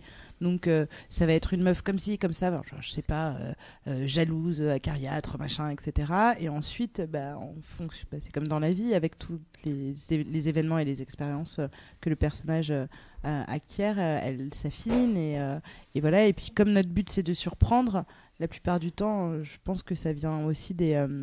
Euh, des réactions euh, non prévisibles, euh, des twists, etc., qui te permettent de te dire Ah ben voilà, vous pensiez qu'elle était comme ça, eh ben non. Mais moi, en, tout- cas, pour les construire au tout début, j'ai pas d'ambition autre que bon bah ça va être une personne comme ça. comme dans Friends, tu vois, où on va avoir la rigolote, la machin, le, dragueur, etc. La plupart des, fictions, on, on- on peut tous leur mettre une étiquette au début, et c'est d'ailleurs euh, fait, hyper important. presque dans la vie Euh, aussi. En la- fait. la vie, de partir d'un truc un peu Mais bien sûr. quoi. Euh, c'est que ensuite euh, qu'on s'affine et au fur et à mesure de la fiction où tu te dis ah oui bah Ross il est aussi un peu comme ci ou un peu comme ça tu vois mais, euh, Mais en est-ce tout que cas tu moi le je fais consciemment, genre, euh, bon, la meuf, elle est déjà euh, jalouse et acariâtre, on va pas en plus euh, la faire ménopauser, tu vois, ou un truc comme ça, Ouais. genre là, ça fait trop. Non non mais en tout cas euh, je il, il faut que je puisse leur euh, leur coller une étiquette et c'était c'est terrible mais euh, il y a que comme ça où, où j'arrive à construire euh, un personnage vers lequel on va pouvoir avoir de l'empathie parce que j'ai besoin d'une Hiring for your small business? If you're not looking for professionals on LinkedIn, you're looking in the wrong place. That's like looking for your car keys in a fish tank. LinkedIn helps you hire professionals you can't find anywhere else, even those who aren't actively searching for a new job but might be open to the perfect role. In a given month, over 70% of LinkedIn users don't even visit other leading job sites. So start looking in the right place. With LinkedIn, you can hire professionals like a professional. Post your free job on linkedin.com/achieve slash achieve today. identification de la part du lecteur. Et pour ça, il faut des traits de caractère assez forts parce qu'on se connaît moins en finesse que dans, sur nos gros traits de je suis une personne drama ou je suis une personne trop bavarde. Je parle pas du tout de moi. Euh, et, et donc, du coup, j'ai besoin que la personne euh, puisse s'identifier au début. Et après, je pense que si tu les fais monter dans ce bateau-là qui est simple, c'est ok, je connais ce repère, je connais. C'est que après que tu peux les amener vers quelque chose de un peu plus fin, un peu plus profond, mais c'est comme dans le message que tu donnes. J'adore dire au début, ah, ça va parler de ça, première lecture, et au fur et à mesure, tu te dis, ok, il y avait cette seconde couche de lecture et cette troisième. Et ah putain, je viens de réfléchir au racisme alors que je croyais que je lisais un peu un memi porn. C'est un, truc débile, tu vois, mais c'est un truc euh, qui est important. Donc euh, voilà pour le cliché, en tout cas pour ma part. Ouais, je pense qu'il faut rester, euh, faut rester euh, perméable à ce qui se passe pendant l'histoire et, et pas se dire j'ai mon perso, je sais qu'il est comme ça. Faut, faut juste, euh, faut dialoguer avec le personnage. Tu vois. Ouais. Faut, faut qu'il faut qu'il ait, il faut qu'il ait sa part d'expression. Avec cette voix-là. Voilà. Avec cette voix France Inter. Mais il y a un truc qui est vachement important aussi, c'est de voir euh, qu'est- qu'est- qu'est-ce qui le. C'est plus facile sur l'apocalypse selon Magda parce que ça devient très concret, mais euh, qu'est-ce qui le meut ton personnage? Qu'est-ce qui est important pour lui, quoi? Si tu enlèves plein de trucs, à quoi est-ce qu'il va se raccrocher ultimement euh, comme. euh, j'aime pas ce mot-là, mais comme valeur, ça sonne très euh, Mm. républicain, désolé, mais. euh, Et les valeurs sont une belle chose, avant d'être un petit peu récupérées par euh, certaines personnes. voilà. Non, mais est-ce que c'est le plaisir qui va prendre le dessus? Est-ce que c'est euh, la droiture? Enfin, tu vois, t'as plein d'options différentes. Et, euh, et c'est en composant avec tous ces petits trucs-là, qui à la base sont quand même des clichés parce que c'est des grands chemins et qu'il n'y en a pas mille non plus, euh, que tu vas te retrouver avec quelqu'un qui a des complexités en fait. Donc voilà comment on fait pour éviter les clichés. Je le saurai Ouais. si un jour j'essaye d'écrire un bouquin pour de vrai. Mais oui, mais tu vas commencer par des nouvelles. Tu vois. Mais j'ai essayé cool, les les nouvelles, nouvelles. j'ai quand même pas de fin. Ouais. Même sur, euh, même sur 30 pages, j'ai pas de fin parce Eh ben, que j'ai tu pas fais un d'histoire. livre, ça vrai. s'appellerait l'histoire sans. Pourquoi, pourquoi Il y aurait tu un ça chien qui Ouais. vole. Pourquoi tu dis qu'il faut commencer par des nouvelles? Euh, parce que je trouve qu'il faut commencer. par- Alors, c'est pas le plus simple, hein, c'est pas Mm. ça. Euh, mais c'est juste rassurant parce que ce qui inquiète dans l'écriture, c'est la longueur. le- On est tous obsédés par le nombre de mots, euh, le nombre de pages, etc. T'as écrit combien de trucs, etc. Et euh, je pense que euh, de commencer juste à écrire un, un synopsis ou euh, une petite nouvelle ou, des petites histoires, tu vois, tu vois, ou un statut Facebook, enfin ce que tu veux, tu vois. Mais que c'est moins inquiétant de te dire je pourrais arriver à la fin d'un truc euh, euh, obligé 140 car- caractères par exemple plutôt que euh, de se lancer dans un j'en sais rien 200 000 signes pour un premier truc si c'est euh, le nombre de mots qui inquiète voilà Toi d'ailleurs, Chloé, tu m'as dit que tu as fait le Nanovrimo. Donc Ouais. il y a ce côté challenge euh, où tu as une, t'as une deadline, tu as un nombre Je de fais mots. euh. juste une parenthèse, pardon, Oui. pour rebondir sur ce que disait Navi. Moi, je sais que c'est ce qui m'a aidé pour pouvoir euh, écrire Magda. C'est d'avoir commencé par. un synopsis ouais, de plus en plus gros en fait. ouais c'est ça un synopsis, un, Un synopsis résumé, détaillé, euh, et ensuite un découpage. Et c'est super facile, quoi, parce que tu séquences ton Ouais. truc et t'as toujours un but visible, en fait. Mm. Ta ligne d'horizon, tu la vois tout de suite. Et c'est hyper agréable. Pardon, Nanovrimo. bah, bah, t'excuses pas, c'est intéressant. Du coup, Vous donc pouvez en fait, on- le peut faire un Snoopy sur euh, Nanovrimo pour, euh, Oui. pour tout le monde on peut. Je pense que je vais te laisser la parole parce que tu l'as fait et que c'est plus intéressant. Et comme ça, je vais parler anglais. Ah. C'est le National. attends je, mets, je, je règle mon truc Ok, so hi, this Ouais. is the National Novel Writing Month. C'est beau. Mais en fait, c'est plus national du tout, c'est devenu international. Et en gros, c'est un défi d'écriture qui est un- une sorte de marathon d'écriture qui est international, qui se passe sur Internet, mais aussi dans la vraie vie. Et ton but, c'est d'écrire 50 000 mots en un mois. d'accord 50 000 mots, c'est pas mal en fait. Parce que t'as pas mal de gens qui se disent, oh, 50 000 signes en un mois, ça va. Mais en fait, non, c'est des mots, c'est pas des signes. Et du coup, Oui. c'est chaud. Et ce qui est très cool, c'est qu'il y Ça a fait une- à peu près combien de pages? Un bouquin de 50 000 mots, on est Euh, sur. je crois euh, que ça fait 150 pages sur un format Ouais. édité, il me semble. 120 ou 150, je sais plus. plutôt honnête. Voilà, et en gros, c'est 5-6 pages Word par jour, à peu près.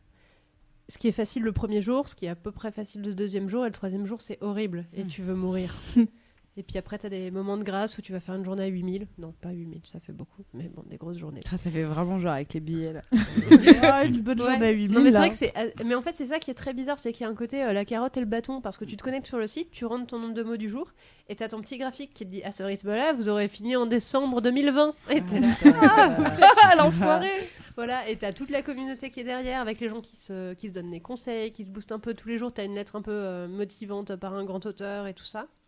C'est très chou Et comme concept. C'est très chouette, et t'as pas mal de gens qui se retrouvent pour écrire ensemble aussi, ou pour se faire des nuits blanches et tout ça. Et euh, enfin voilà, moi j'ai trouvé ça très très chouette et très motivant. Et j'ai écrit avec des copines qui étaient des brutasses, donc ont- cette année par exemple, je l'ai pas fait, mais elles ont fait deux nanos en un seul mois. Ok. Les, meufs se posent là. Mais c'est bien parce que ça te crée une émulation. Et, et après, t'es hyper fier cool, d'avoir hein. fait tes 50 000 mots. C'est très. C'est fou parce que t'es là, ok, je suis capable d'écrire un tel volume et je l'ai pas senti passer. Et après coup, j'ai relu un roman d'une de- d'une des copines qui a, qui a bossé pendant ce mois-là. Donc son roman, elle l'a continué avant, elle l'a commencé, euh, elle l'a continué après, elle l'a commencé avant. Mais euh, j'ai lu et j'étais là. Oh la vache, ça me prend très très longtemps à, livre, à lire. C'est un vrai livre, c'est un gros Ouais. bouquin. Et en fait, je me suis rendu compte que j'avais autant de pages sur le mien, quoi. Ouais. Euh, cette espèce de syndrome de l'imposteur de ouais, mais moi, c'est pas pour de vrai. Ça C'est pas un vrai un livre. peu aussi. Ouais. Et euh, est-ce que vous avez déjà fait, vous deux, des genres de défis d'écriture? Bon, vous avez déjà, vous, des contraintes liées euh, à la deadline, au Mm. type, donc au format, scénario, etc. Mais est-ce que ça vous ferait kiffer ou est-ce que ça vous a déjà fait kiffer ce genre de défi euh, où euh, on écrit, euh, on prend 24 heures, on pond une nouvelle à la fin, ou ce genre de choses Moi, je trouve ça cool euh, dans le principe. J'ai l'impression déjà de m'imposer. Dans la... Enfin, des fois, je me fais des concours toute seule. De... C'est samedi, par exemple, et je dois rendre un, un, un- un truc de 90 000 signes et j'ai pas commencé. Ça m'est arrivé deux fois. Et vraiment, euh, c'était la blague avec Sophie Marie de dire Ok, ce week-end, j'ai écrit un livre. J'ai vraiment écrit un livre, c'était un truc de ouf. Parce que j'avais pas le choix, sinon j'étais pas payée. Donc, euh, euh, c'est le- choix des finances. Par contre, je trouve que hum, moi, j'ai tou- j'ai toujours aimé les marathons. En termes de. Enfin, surtout euh, binge-watching. euh, euh, donc, je, je pense que ça peut être cool. Euh, une émulation à plusieurs euh, d'écriture, etc. Après, j'ai une vie qui. bon, c'est un peu contraignant, je suppose. euh, Il faut être absent, pas, pas nourrir son enfant et tout ça. Donc, euh, faut- c'est- faudrait que je m'organise. Mais, euh, mais ouais, moi, je trouve ça cool. Je suis toujours partante pour les défis. Je, je viens d'un jeune. On fera, J'ai fait un jeune, donc euh, je suis prête pour tout maintenant. on fera un podcast passionnant, on fera que écrire. Euh, on mais comme, comme les ordi. 24 heures de, de la BD, qui, quand, Ouais, quand tu vois ça. par exemple ce que Boulet, il fait, c'est une brute, vraiment. Il est capable en 24 heures de te faire des, des, des scénarios, mais vraiment, tu, tu pètes un cap, quoi. Il a fait des trucs de ouf. Enfin, je, je vous conseille, parce que c'est un, un de mes prefs euh, sur les 24 heures de la BD. Vraiment, c'est que 24 heures. Il Ouais. dessine tout. Ça et le scénario. Et c'est n'importe quoi. C'est un truc de ouf, vraiment. Bon, en tout cas, si tu fais des défis d'écriture, faudra aller faire pipi à un moment parce que 24 heures sans, ça va être, ça va être... Faudra J'aurai ma un sonde. petit peu modeler. vous inquiétez Une pas. bassine. Une sonde. Une euh, bassine euh, et un infirmier. qui s'appelle Joachim. Navi sort d'un petit séjour à l'hôpital avec Ouais. un infirmier sexy qui était là pour, euh, pour l'aider à faire pipi. Le seum. C'est très gênant, mais. euh, D'ailleurs, Joachim, si tu. tu as vu, je tiens droit maintenant. Toi, Sylvain, est-ce que tu as ce côté défi euh, Non, Non. non. On me laisse tranquille. Non, non. Mais je pense qu'il y a des très bons trucs qui sortent euh, de ça parce que justement la, la contrainte, c'est euh, ça oblige souvent à avoir des deuxièmes idées. Et pas, quand on peut pas faire ses premières idées, on doit simplifier, etc. Et on a un truc mieux. Mais euh, moi, je ressens pas le plaisir de, et le- l'envie de faire ça. Mais disons qu'il y a un aussi un autre petit truc, c'est que ça sert aussi à te débloquer. C'est-à-dire que si. euh, moi, je sais que sur ce roman-là, le problème que j'avais, c'est que je voulais que chaque phrase soit tellement belle et que les gens qui lisent se disent Elle écrit trop bien cette Mm. meuf. Ouais. Et en fait, non, tu fais jamais un Ça roman à avec pondre ça. un truc. quoi. ouais. Enfin, c'est pas, ça peut pas être Chateaubriand à chaque ligne, quoi. Mm. Enfin, sauf C'est si lourd à lire. Mais en plus, c'est ça, c'est- que c'est désagréable à lire. Et, euh, et du coup, comme il fallait se grouiller, ça m'a vraiment libéré au Bien niveau sûr. du style et ça m'a décomplexé en fait. Ça débroussaille le truc. euh, ouais. Voilà. Est-ce que vous arrive de, ça vous arrive de vous faire des, des kiffs comme les musiciens qui font des reprises? Genre, je vais essayer d'écrire, mais dans un autre style. Genre, ouais, par exemple, euh, aujourd'hui, je vais écrire euh, comme si j'étais un écrivain du français du 19e siècle, je vais me la péter. Et demain, euh, j'ai un nouveau jeu maintenant Lévy. dans ma tête. je vais trop faire ça. C'est trop bien. C'est trop ça bien. doit être fun. Parce que moi, je me rends compte que j'absorbe un peu à force de lire. Quand je, bon, je, lis plus trop en ce moment, mais quand je lisais beaucoup de romans, en fait, ça a changé ma façon de faire mes petits posts de blog et tout. Et euh, il y avait des fois où j'avais des, des phrases de 8 lignes parce que bah, je lisais un mec qui faisait des longues Ouais. phrases. Et d'autres fois où c'était hyper assuré. Et ça me rendait ouf parce que j'étais là en mode Ah Ouais. Tellement une éponge comme quand tu chopes les expressions de, de tes potes et qu'après tu as dit tout le temps. Ou leur virus. Oui, ou leur microbe. Voilà. Je vais m'éloigner dis un petit peu de Chloé. Et moi, j'aime bien les- les- l'écriture à la première personne. Donc, ce qui est cool, c'est qu'à partir du moment où tu choisis un, un personnage qui est éloigné de toi ou qui n'a pas le même phrasé que toi, qui n'a pas le même vécu, où je fais parler. euh, euh, bah, dans ma BD, par exemple, euh, j'ai un des personnages qui est aveugle. Et donc qui a 60 ans. Euh, donc forcément, euh, pour le coup, là, je, suis vraiment en immersion dans des sphères et des mondes que je ne connais pas. C'était un homme euh, dans les années 40 euh, qui est aveugle. Donc forcément, il parle pas comme moi. Et c'est pour ça, moi, ça va être, c'est une BD avec une narration chorale, donc de plein de gens qui sont très éloignés de ma personne. Et ça me permet, pour le coup, un peu de m'amuser parce que je suis dans la peau, euh, en tant qu'auteur, euh, d'un enfant euh, de 4 ans, euh, d'une gardienne d'immeuble, euh, d'un soldat euh, SS. euh, et donc, du coup, à chaque fois, c'est des façons de parler différentes, pas le même vécu, pas le, pas le même vocabulaire. Euh, j'ai des voilà quelqu'un qui a qui est résistant euh, qui a de l'argent euh, vs euh, un petit un petit gars du peuple qui est à fond euh, euh, sur Pétain enfin tu vois donc euh, euh, je trouve que euh, de choisir euh, d'être euh, de de- d'avoir un narrateur euh, et une première personne te permet de t'amuser euh, et de et de tout d'un coup euh, te dire ah, aujourd'hui je suis une cagole par exemple et je vais parler comme une cagole C'est Est-ce qu'ils ont des voix dans vos têtes, vos personnages Bah, moi, Oui. ouais. Oui. À C'est peu près. C'est fou fou. Est-ce que genre des Est-ce fois qu'ils sont malades des fois vous, en- Ouais, vous- grave. genre vous écoutez la radio, vous voyez un film et vous faites ah ce, ce gars-là il a la voix de mon personnage. Non. genre ils ont des voix mais personne d'autre là dans la Est-ce vie. qu'ils sentent la vanille Je ne sais pas. Est-ce qu'ils ont des odeurs Mais c'est- par contre, c'est handicapant de regarder des. Enfin, je sais pas vous, mais euh, c'est très handicapant de lire un bouquin ou de regarder un film parce que rapidement, euh, c'est difficile de pas te mettre euh, à la place de, de celui qui a écrit, pour moi en tout cas, et de pas voir. euh, de pas essayer de jouer plus avec l'auteur que finalement avec ce que je regarde et de me dire où est-ce qu'il veut m'emmener? J'ai envie de savoir où il veut m'emmener, ah machin, etc. Et je suis euh, et c'est assez agaçant parce que tout d'un coup je fais ah d'accord. La personne qui est à côté de moi me regarde en disant non rien. je crois que je sais où il veut m'emmener. Je crois que le petit il voit des morts, par exemple. Spoiler alert d'il y a très longtemps. C'est pour ça, Non, parce que euh, j'aime pas spoiler sur. euh, Mais euh, je trouve ça un peu handicapant. J'ai du mal à me mettre dans la fiction et de me laisser complètement aller à la. D'éteindre Ouais. euh, le mode. euh, Est-ce que Ouais, t'as j'ai- ça que du c'est coup passionnant. Toi, Slimane, en plus, t'as le côté Bah ouais. euh, où t'as vraiment été derrière la caméra, etc. Ouais, bah, pff, moi j'ai la déformation à tous les niveaux. c'est que j'ai- Il y perche. en regardant le truc, merde. Sorti, merci. Non, ouais, j'ai- je regarde la lumière, je regarde euh, le, le cadre, je regarde. euh, en plus, quand, euh, quand tu étudies un peu la scénarisation, la structure de scénario, du coup, tu as des grands mécanismes et tu les vois appliquer, et tu les euh, cherches et tu dis alors c'est quoi la transformation du personnage, c'est quoi le, le changement de valeur, de quoi il a besoin, de quoi il croit qu'il a Mm. besoin, mais de quoi il a vraiment besoin en fait? Mm. Donc tu te poses ce genre de questions. Et euh, Et il y a déjà le générique de fin. et il y a déjà le- merde. Ouais. Putain, j'ai rien J'ai un pote qui est tellement relou avec ça parce qu'à chaque fois qu'on regarde un film, au bout de 10 minutes, il fait Ah oui, donc c'est tel type de scénario, ils ont tous des noms, je sais pas, Ouais. une classification. Et, euh, et du coup, on est plutôt sur un moteur comme ça. Et je fais Mec, Ouais, arrête de spoiler le film Ferme ta gueule. Non, mais c'est un truc en cascade en fait. C'est que tu regardes un film, quand j'étais en train de préparer euh, le- un, un tournage, je regardais une scène, je comptais le nombre de plans. Et je Mm. me disais, ok, donc ça, c'est- ça revient en champ contre champ, donc c'est que deux plans, mais alors ça veut dire qu'ils ont fait 5-6 plans différents, etc. Donc ça veut dire que c'est compliqué dans telle mesure. Là, je fais du montage en ce moment, donc quand je regarde un film, je regarde le montage du film. Je dis, ah oui, d'accord, ok, c'est monté comme ça. Donc ouais, en fait, on, on peut se faire euh, pourrir par, euh, partout, donc il faut réussir à se faire une boîte blanche dans la tête. à un moment. Oui, Il y a Je suis une molécule sur le chat qui demande À votre avis, faire relire son travail à des non-professionnels avant de l'avoir achevé est-il une bonne idée Même si on risque de le dénaturer après? Euh, moi, j'aurais tendance à dire avant de l'avoir achevé, non, parce que tu sais que t'es pas forcément tranquille dans ta tête et que t'as pas fini ton truc, quoi. Mais bon, c'est personnel, peut-être. Mm. Ça peut aussi motiver, c'est pour ça, je sais pas, mais. euh, J'aime pas faire euh, relire. Alors, encore moins euh, quand c'est à l'état de, de, de chantier. Enfin, c'est comme faire rentrer les gens dans ta chambre alors qu'elle est pas rangée. Enfin, c'est pas mon, c'est pas mon délire. Story of my Non, life. non, je déteste ça. Mais euh, en fait, je comprends qu'on ait besoin du regard des autres. Le souci, c'est que je trouve que l'écriture, c'est quelque chose de, de suffisamment personnel et que c'est important de pouvoir porter seul euh, son travail. Et, euh, et effectivement, les autres peuvent avoir des super idées, vraiment. Euh, ils peuvent euh, même t'aider, t'orienter et améliorer ton taf.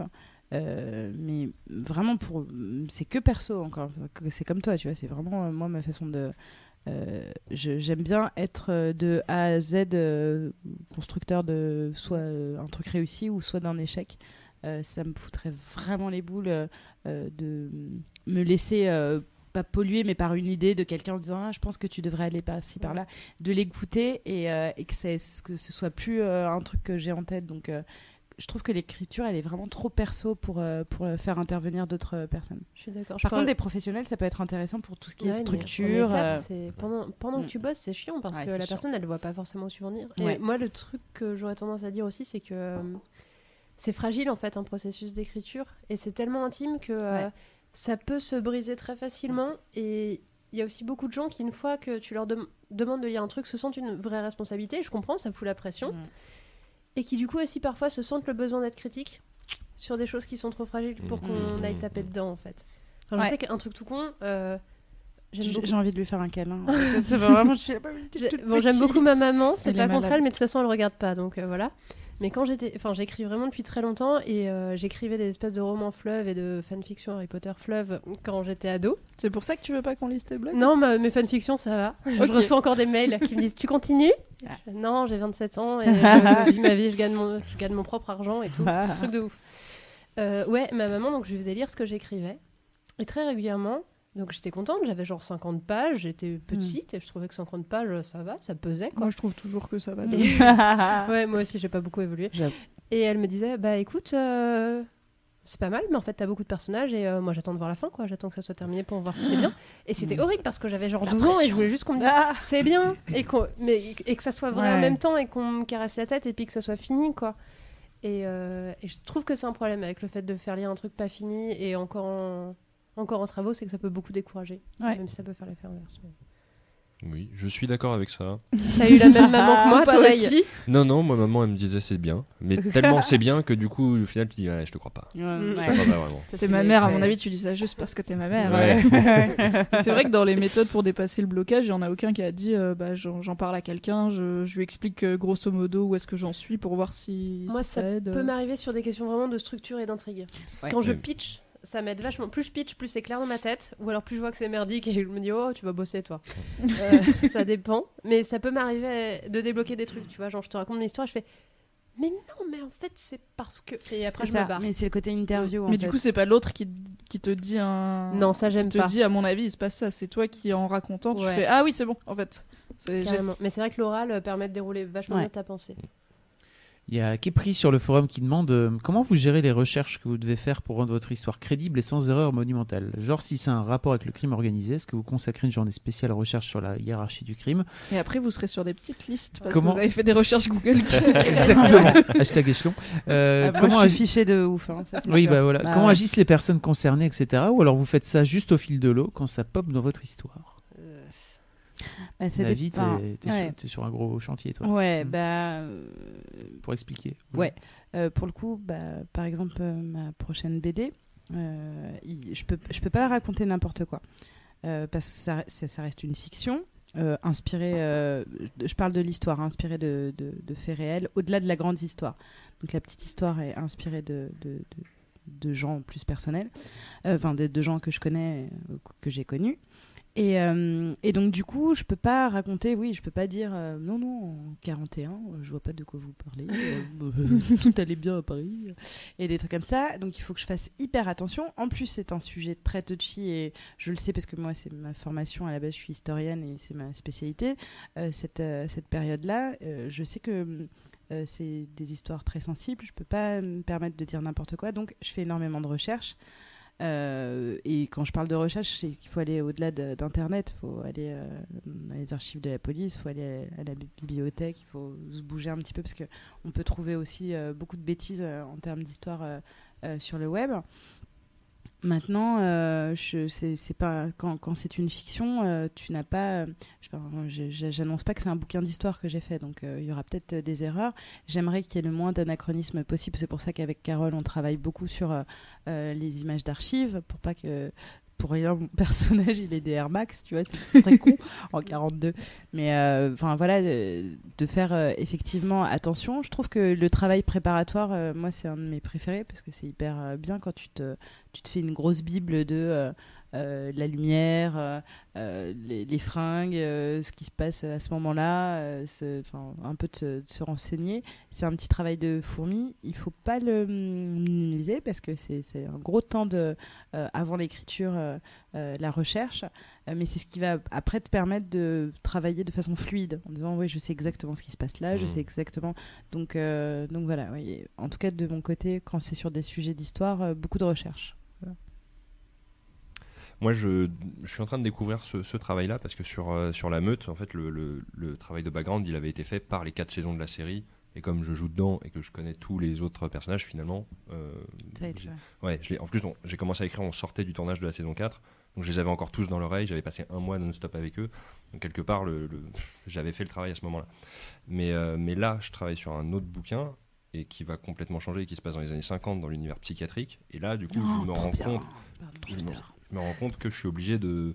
J'ai déjà, je connais des trucs, mais je me dis, ah non, en fait, euh, en fait il y a des trous dans les murs, là. Je- je- il me manque des pièces et tout. Donc, euh, donc je lis des bouquins sur la psychiatrie. euh, Mm. Je vais, bah, grâce à Internet, faire plein de trucs. Et, mais c'est un travail de fourmi. Et pareil, je préfère vraiment retarder le moment où je vais me lancer dans l'écriture parce que je sais Mm. que là, c'est là que le plaisir va commencer. Ouais. C'est là que ça va dérouler. Mais que si je me lance trop tôt en étant trop gourmand à vouloir dire, allez, un peu de plaisir maintenant, je vais Tu- me retrouver bloqué. Ouais, tu Et vas t'arrêter pour devoir rechercher ouais. des trucs. euh, ouais. et là, et tu dis, ah putain. Donc, euh, donc en fait, je, je me rends compte que c'est un travail qui prend plus de temps que ce que je pensais. Donc là, j'ai le, le pied sur le frein. Lui aussi, ses recherches euh, lobotomie et compagnie, Oui. il doit être fiché de ouf. il doit être fiché, genre grande aiguille, hop là, clac. C'est vrai. Moi, je suis des- sur des recherches plus gentilles en ce moment. Je suis sur l'exposition universelle de 1900, mais je me Ah, laisse. c'est bien. C'est beau. Ouais. C'est Ah beau. c'est beau. Ouais. Le futur. Le futur dans le passé, quoi. Ouais. Mais je me laisse complètement happer par mes recherches et je galère vraiment parce que j'ai l'impression. À chaque fois, je commence à imaginer euh, des scènes de la BD, parce que ça sera une BD, j'espère. J'ai l'impression de trébucher sur des questions, mais vraiment à la con. C'est-à-dire que je passe mon temps là à voir comment les broderies étaient faites. euh, Ouais. Toi, Et ça me vraiment dans le détail. de ça, quoi. ouais. Mais Faut- enfin, Et- En tout cas, si tu es au moment de l'écriture euh, du sino et de l'histoire. euh, je, je suis dans la. J'ai fini ma première version du synopsis qui est mauvaise Mm. et je, je passe à la deuxième normalement qui devrait être acceptable, j'espère. Mais, Mais dans euh, un synopsis, t'en es déjà dans ta tête, t'as besoin de voir les broderies, de voir les. Bah, en fait, c'est bon. Euh, là, j'ai une manteaux, perso- les j'ai un personnage qui est une brodeuse, donc euh, tu vois, je, je- Ouais, d'accord. Oui, bon, un peu. tu t'es pas rendu Mais- service non plus. mais, voilà. mais tu vois, je me dis, bon, ça y est, là, ils sont, ils sont en train de, de boire du pinard dehors la nuit. À quel point est-ce qu'on a de l'éclairage public? Et Mm. ça y est, je suis bloquée. Et je suis là. Ah, mais c'est tout le temps des questions comme ça. Ça rend ouf. hein. Moi, je trouve C'est ça horrible. vraiment. Puis même, pareil, j'ai pas envie de dire à Carole, au fait, j'ai juste mis que c'était la nuit, tu Ouais. te démerderas. Ouais, Salut. ouais, ouais. En fait, Merci de euh, bosser. ouais. Voilà, et, euh, mais j'ai du mal à pas me laisser happer. Mais par contre, le côté très positif du truc, c'est qu'à force de faire des recherches, euh, j'ai découvert des trucs qui m'ont donné des, des ressorts scénaristiques super cool. Enfin, je Mmh. trouve. Ouais. Mm. mais c'est bien de lire te- ça, tu teases. Non, mais ouais, tu le vends non, mieux que ton roman. Fais Fais ça pour suis un peu plus dedans que mon roman en ce moment. Non, mais il faut être convaincu par ce qu'on ce qu'on fait.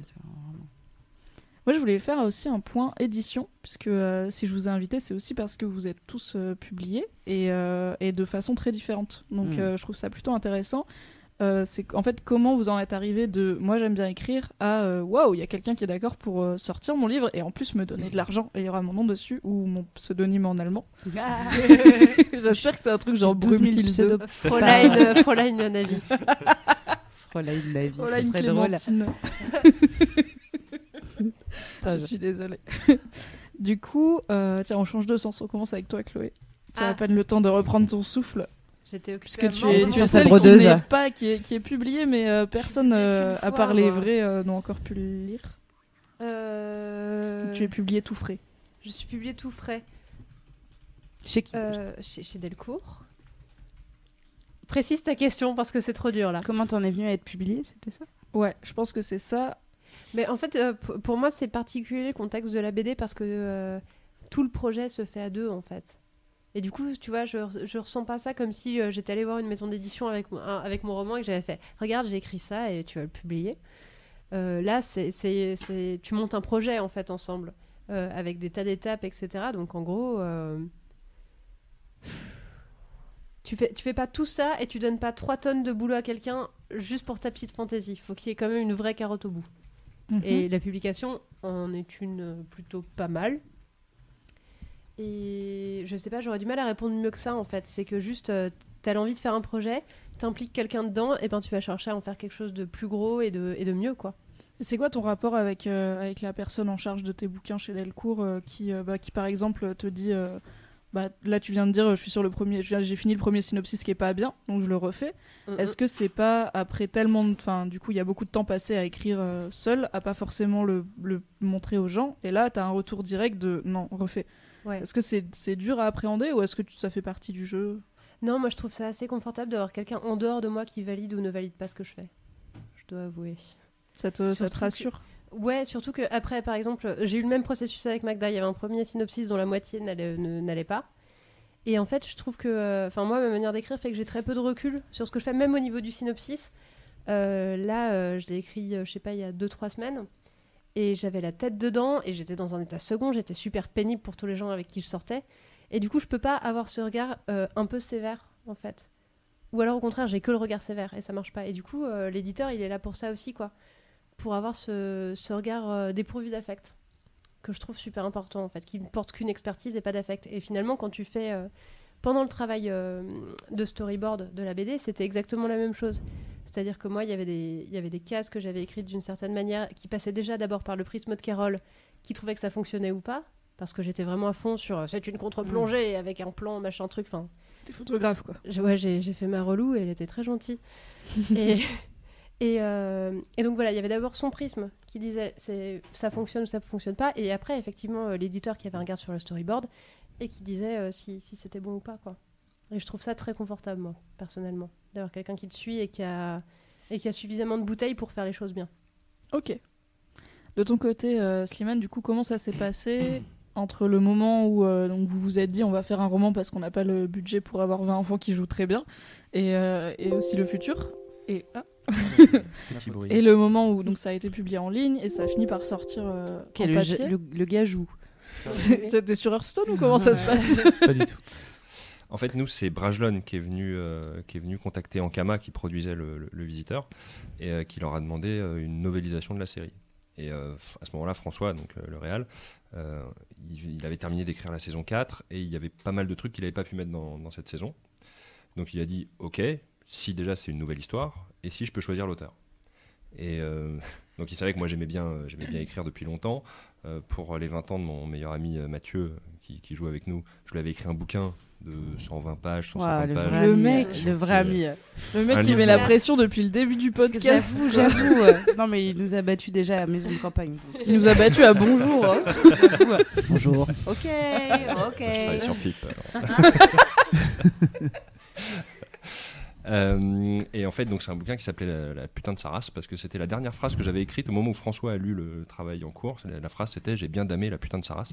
Et, euh, et du coup, il, a m'a dit t'as qu'à l'appeler la putain de sa race. Donc j'ai écrit, je l'ai appelé la putain de sa race. Et donc c'était Mathieu le héros. Et je pouvais pas dire à Brajlon j'ai écrit la putain de sa race que vous ne connaissez pas et que vous ne lirez jamais. Mais c'est génial. Mais François, On François a dirait dit, du Boris Vian. François, François a dit, il a écrit un bouquin, et puis ça l'avait fait marrer, il avait vu, euh, enfin il, voilà, il savait que, que ça allait le faire. Donc Brajlon a bien voulu que je fasse deux pages de test. Donc euh, j'ai écrit, bah, pendant qu'on tournait la saison 4 d'ailleurs, j'ai écrit deux pages, envoyé, et ça leur a plu, et voilà, on est parti, on est parti comme ça.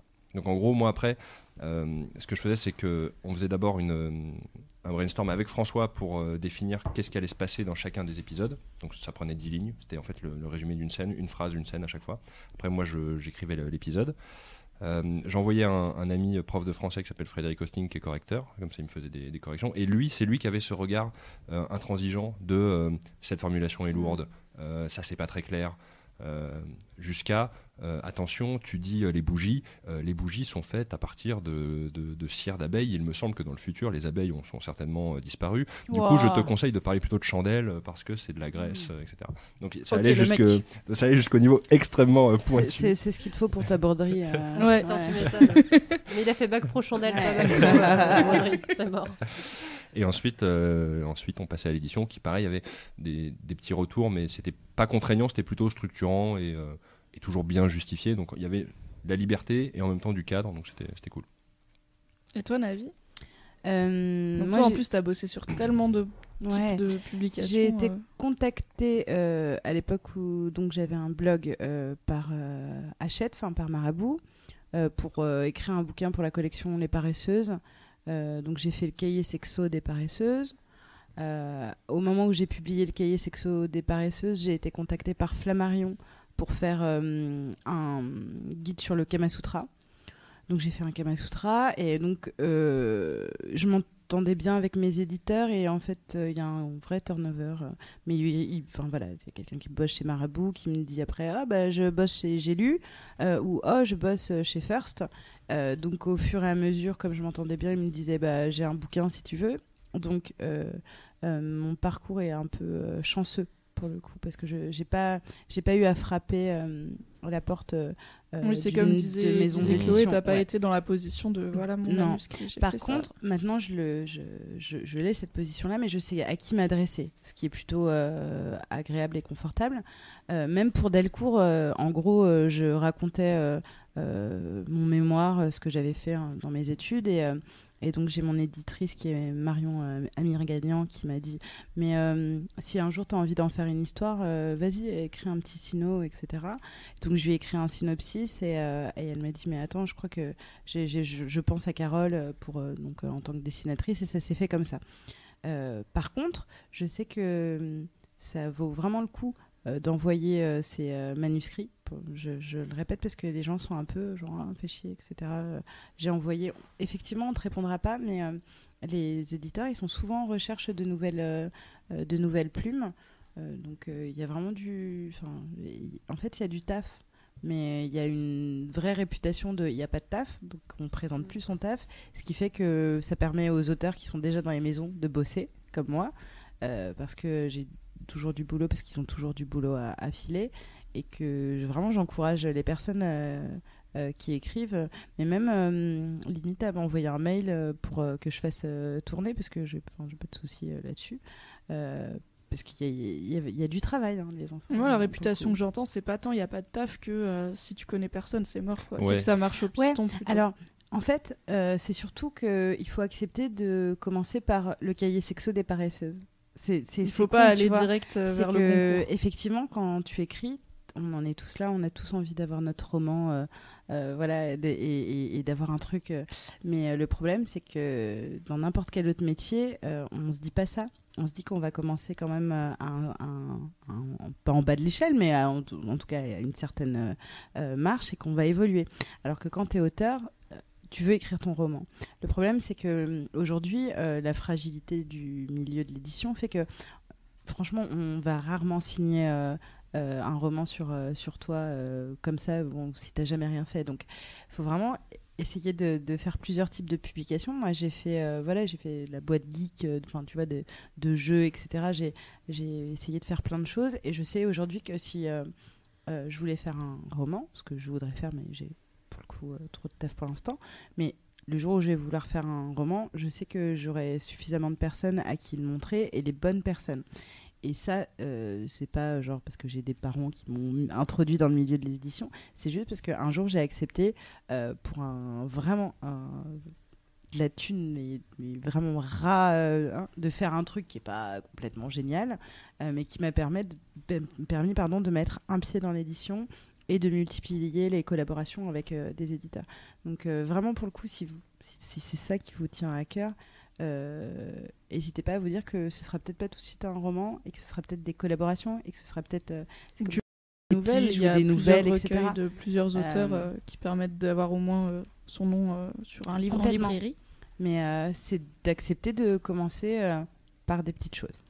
C'est vraiment le, le- le truc. Et, et qui vous permettront en plus de, de- de vraiment vous entraîner. Quoi. Enfin, moi, le- mine de rien, de me porn, à force de faire des fictions et d'écrire, euh, bah, ça fait deux ans que j'écris non-stop. Donc je suis tout le temps entraînée à écrire et euh, je sais que je peux écrire rapidement euh, euh, quelque chose qui tient la route. J'ai l'habitude. C'est vraiment mon, mon travail. Donc, donc ouais. Et il y a beaucoup de travail dans le Memi Porn, sachez-le. c'est con, Si mais, vous parce être que les gens, en mais- Allemagne. mais parce que les gens n'ont pas envie de faire ça parce que c'est du taf alimentaire d'auteur, mais euh, c'est qu- quand même cool de pouvoir s'entraîner à écrire euh, quelquefois. Enfin, quand t'aimes vraiment écrire, tu- c'est pas grave en, en soi. Oui, disons que si tu veux être auteur entre un taf alimentaire et un taf alimentaire Ouais, d'auteur, ça voilà, peut c'est être pas ça. Mal d'envisager le, le second, C'est génial. de, de dépoussiérer un peu euh, la, la pratique noble de l'écriture dans Ah la bah, brume. des poussières, je peux te le dire.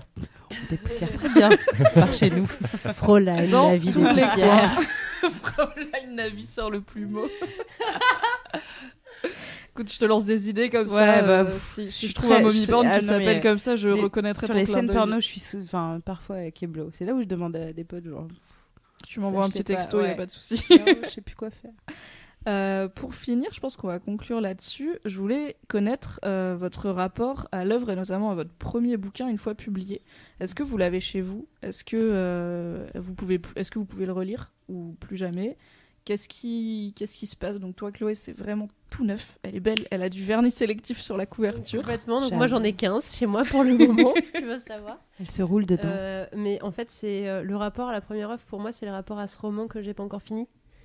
Et euh, donc je suis pas sûre qu'il va se finir un jour, mais qui est euh, le truc dans lequel il fallait que je mette tout avant de pouvoir faire autre chose. euh, Voilà, c'est le machin où t'as trop de de pulsions à déverser dedans pour que ça soit bon, mais ça va te permettre une fois que t'as fait le tri de faire quelque chose d'autre qui fonctionne mieux. Mais je, mais tu vois, je suis bloquée parce que justement je peux pas le relire. Tu peux pas le relire non plus. Pour le moment non. Ok. Mais je sais que quand je vais le relire, je vais faire bon, ça va encore, mais. Avec cette voix pas de vieux enthousiasme. Il politicien. faut qu'on travaille sur comment tu vends ce roman. Ça pas du tout. Écoute, Faut que si tu te le vendes à toi-même en mode non, franchement, je suis sûr qu'il est trop bien. Après, les personnages, ils m'ont surprise parce que apparemment ça vous arrive, donc euh, je suis sûre, euh, j'ai oublié, mais en fait, Oui, il se non, passe un ça, truc oui. de ouf et tout. Ça oui, mais bon. Elle nous prend pour des fous. non, je- je- c'est Est-ce que je peux juste encore ajouter un truc tout à l'heure parce que David parlait sûr. du plaisir euh, d'écrire. Ça, bah, c'est moi, ouais. Et- bah oui, je sais bien. Plaisir Donc. Fräulein parlait du plaisir. Et euh, Oh moi, je trouve que c'est par le plaisir. écrire Pardon. Et non, moi j'avais juste envie de parler de ça parce que je trouve ça hyper complexe comme question. Parce que moi j'ai pas ce plaisir immédiat d'écrire. Enfin, si, quand je vais faire un article sur Mademoiselle par exemple, bisous patron, euh, c'est. Enfin, j'ai du plaisir euh, directement parce que, parce que j'ai une aisance et que je sais où je vais, etc. Mais je sais que quand j'écris, quand je me fais une grosse session d'écriture, par exemple roman, euh, je compare toujours ça au fait d'aller à la piscine parce que je pense que c'est exactement la même chose et que j'ai un rapport compliqué à la piscine aussi. D'accord. C'est-à-dire que avant d'aller à la piscine, je me dis putain, faudra aller à la piscine quand même, ça, il va falloir aller à la piscine. Bon, je finis par décider d'aller à la piscine, je suis déjà hyper fière d'y aller, mais j'y vais en me disant ouais, puis peut-être que je vais me fouler la cheville et puis je vais pas pouvoir y aller, oh dommage. J'arrive à la piscine, je suis dans les vestiaires, je me dis putain, faut vraiment que je me mette à poil, j'ai pas le choix. Enfin, puis en maillot. Oui, parce que d'accord. Bon, ok, Donc, ok. voilà. Je ne juge pas. Qui Tu fais suis-je comme tu juger veux. Qui hein, voilà. Donc voilà, je me fous à poil et ça, me- ça me fait chier, j'ai pas envie, puis je sais pas, c'est mouillé par terre, j'ai mes chaussettes, etc. Enfin, c'est exactement la même chose quand j'écris. J'ai ce moment où je sais que bah, je vais enlever quelque chose d'une façade et que ça va pas être confortable. Je suis en maillot, je fais mes longueurs, c'est dur, j'en ai marre, j'ai hâte d'avoir fini.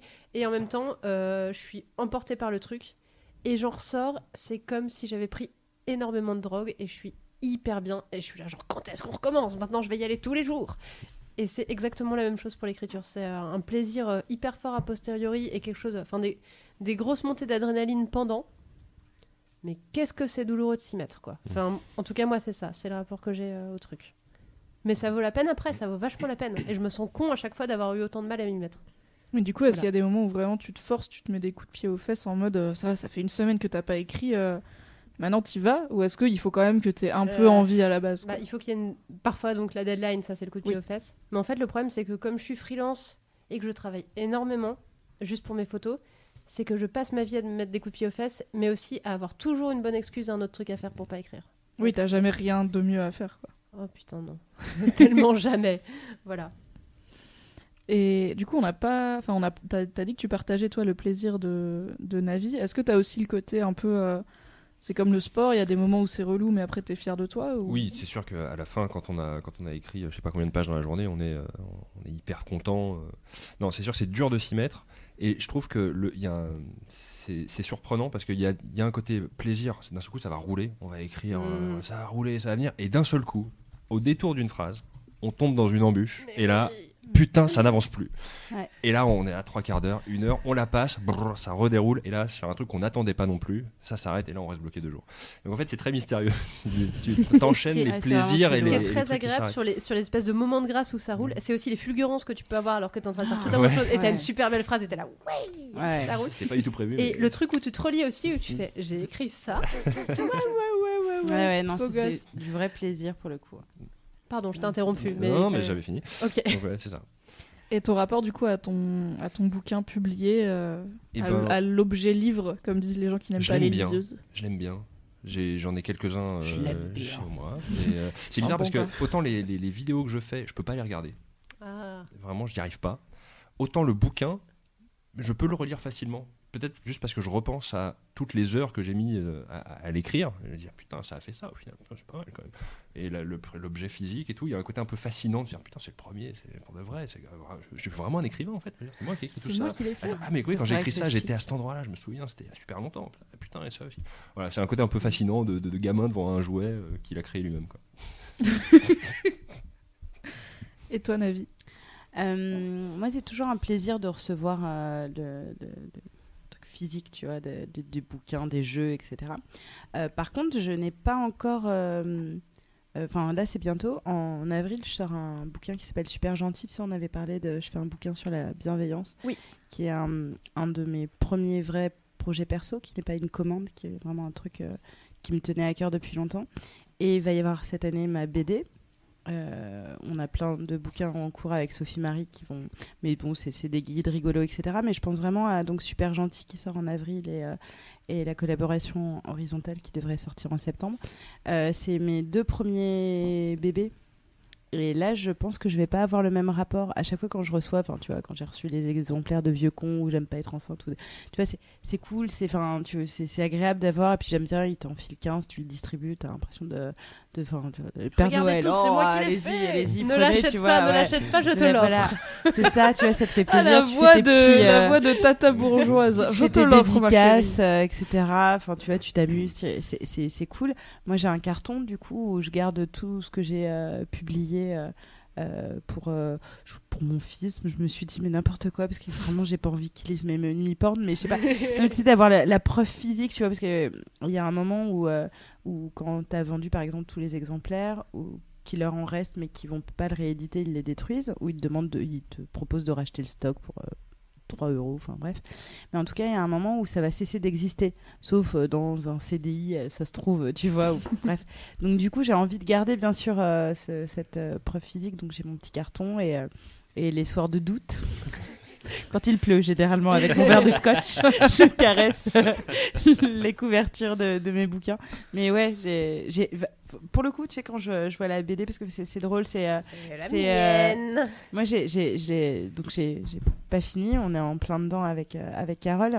Euh, j'ai très hâte. Je pense que je vais être extrêmement émue parce que pour une fois, euh, on va plus être soit dans la blague, machin, etc. Je renoue avec euh, mes premières amours euh, et euh, et qui sont et la fiction et l'histoire. Donc donc ouais, je ferai moins ma maline, tu vas voir. Et puis c'est tellement un truc qui se fabrique à deux. En plus, tu dis ça. Il y a quelqu'un qui a passé autant de temps de Ah sa ouais, vie sur non, mon non. truc à moi. C'est cool. Qui, qui est vraiment.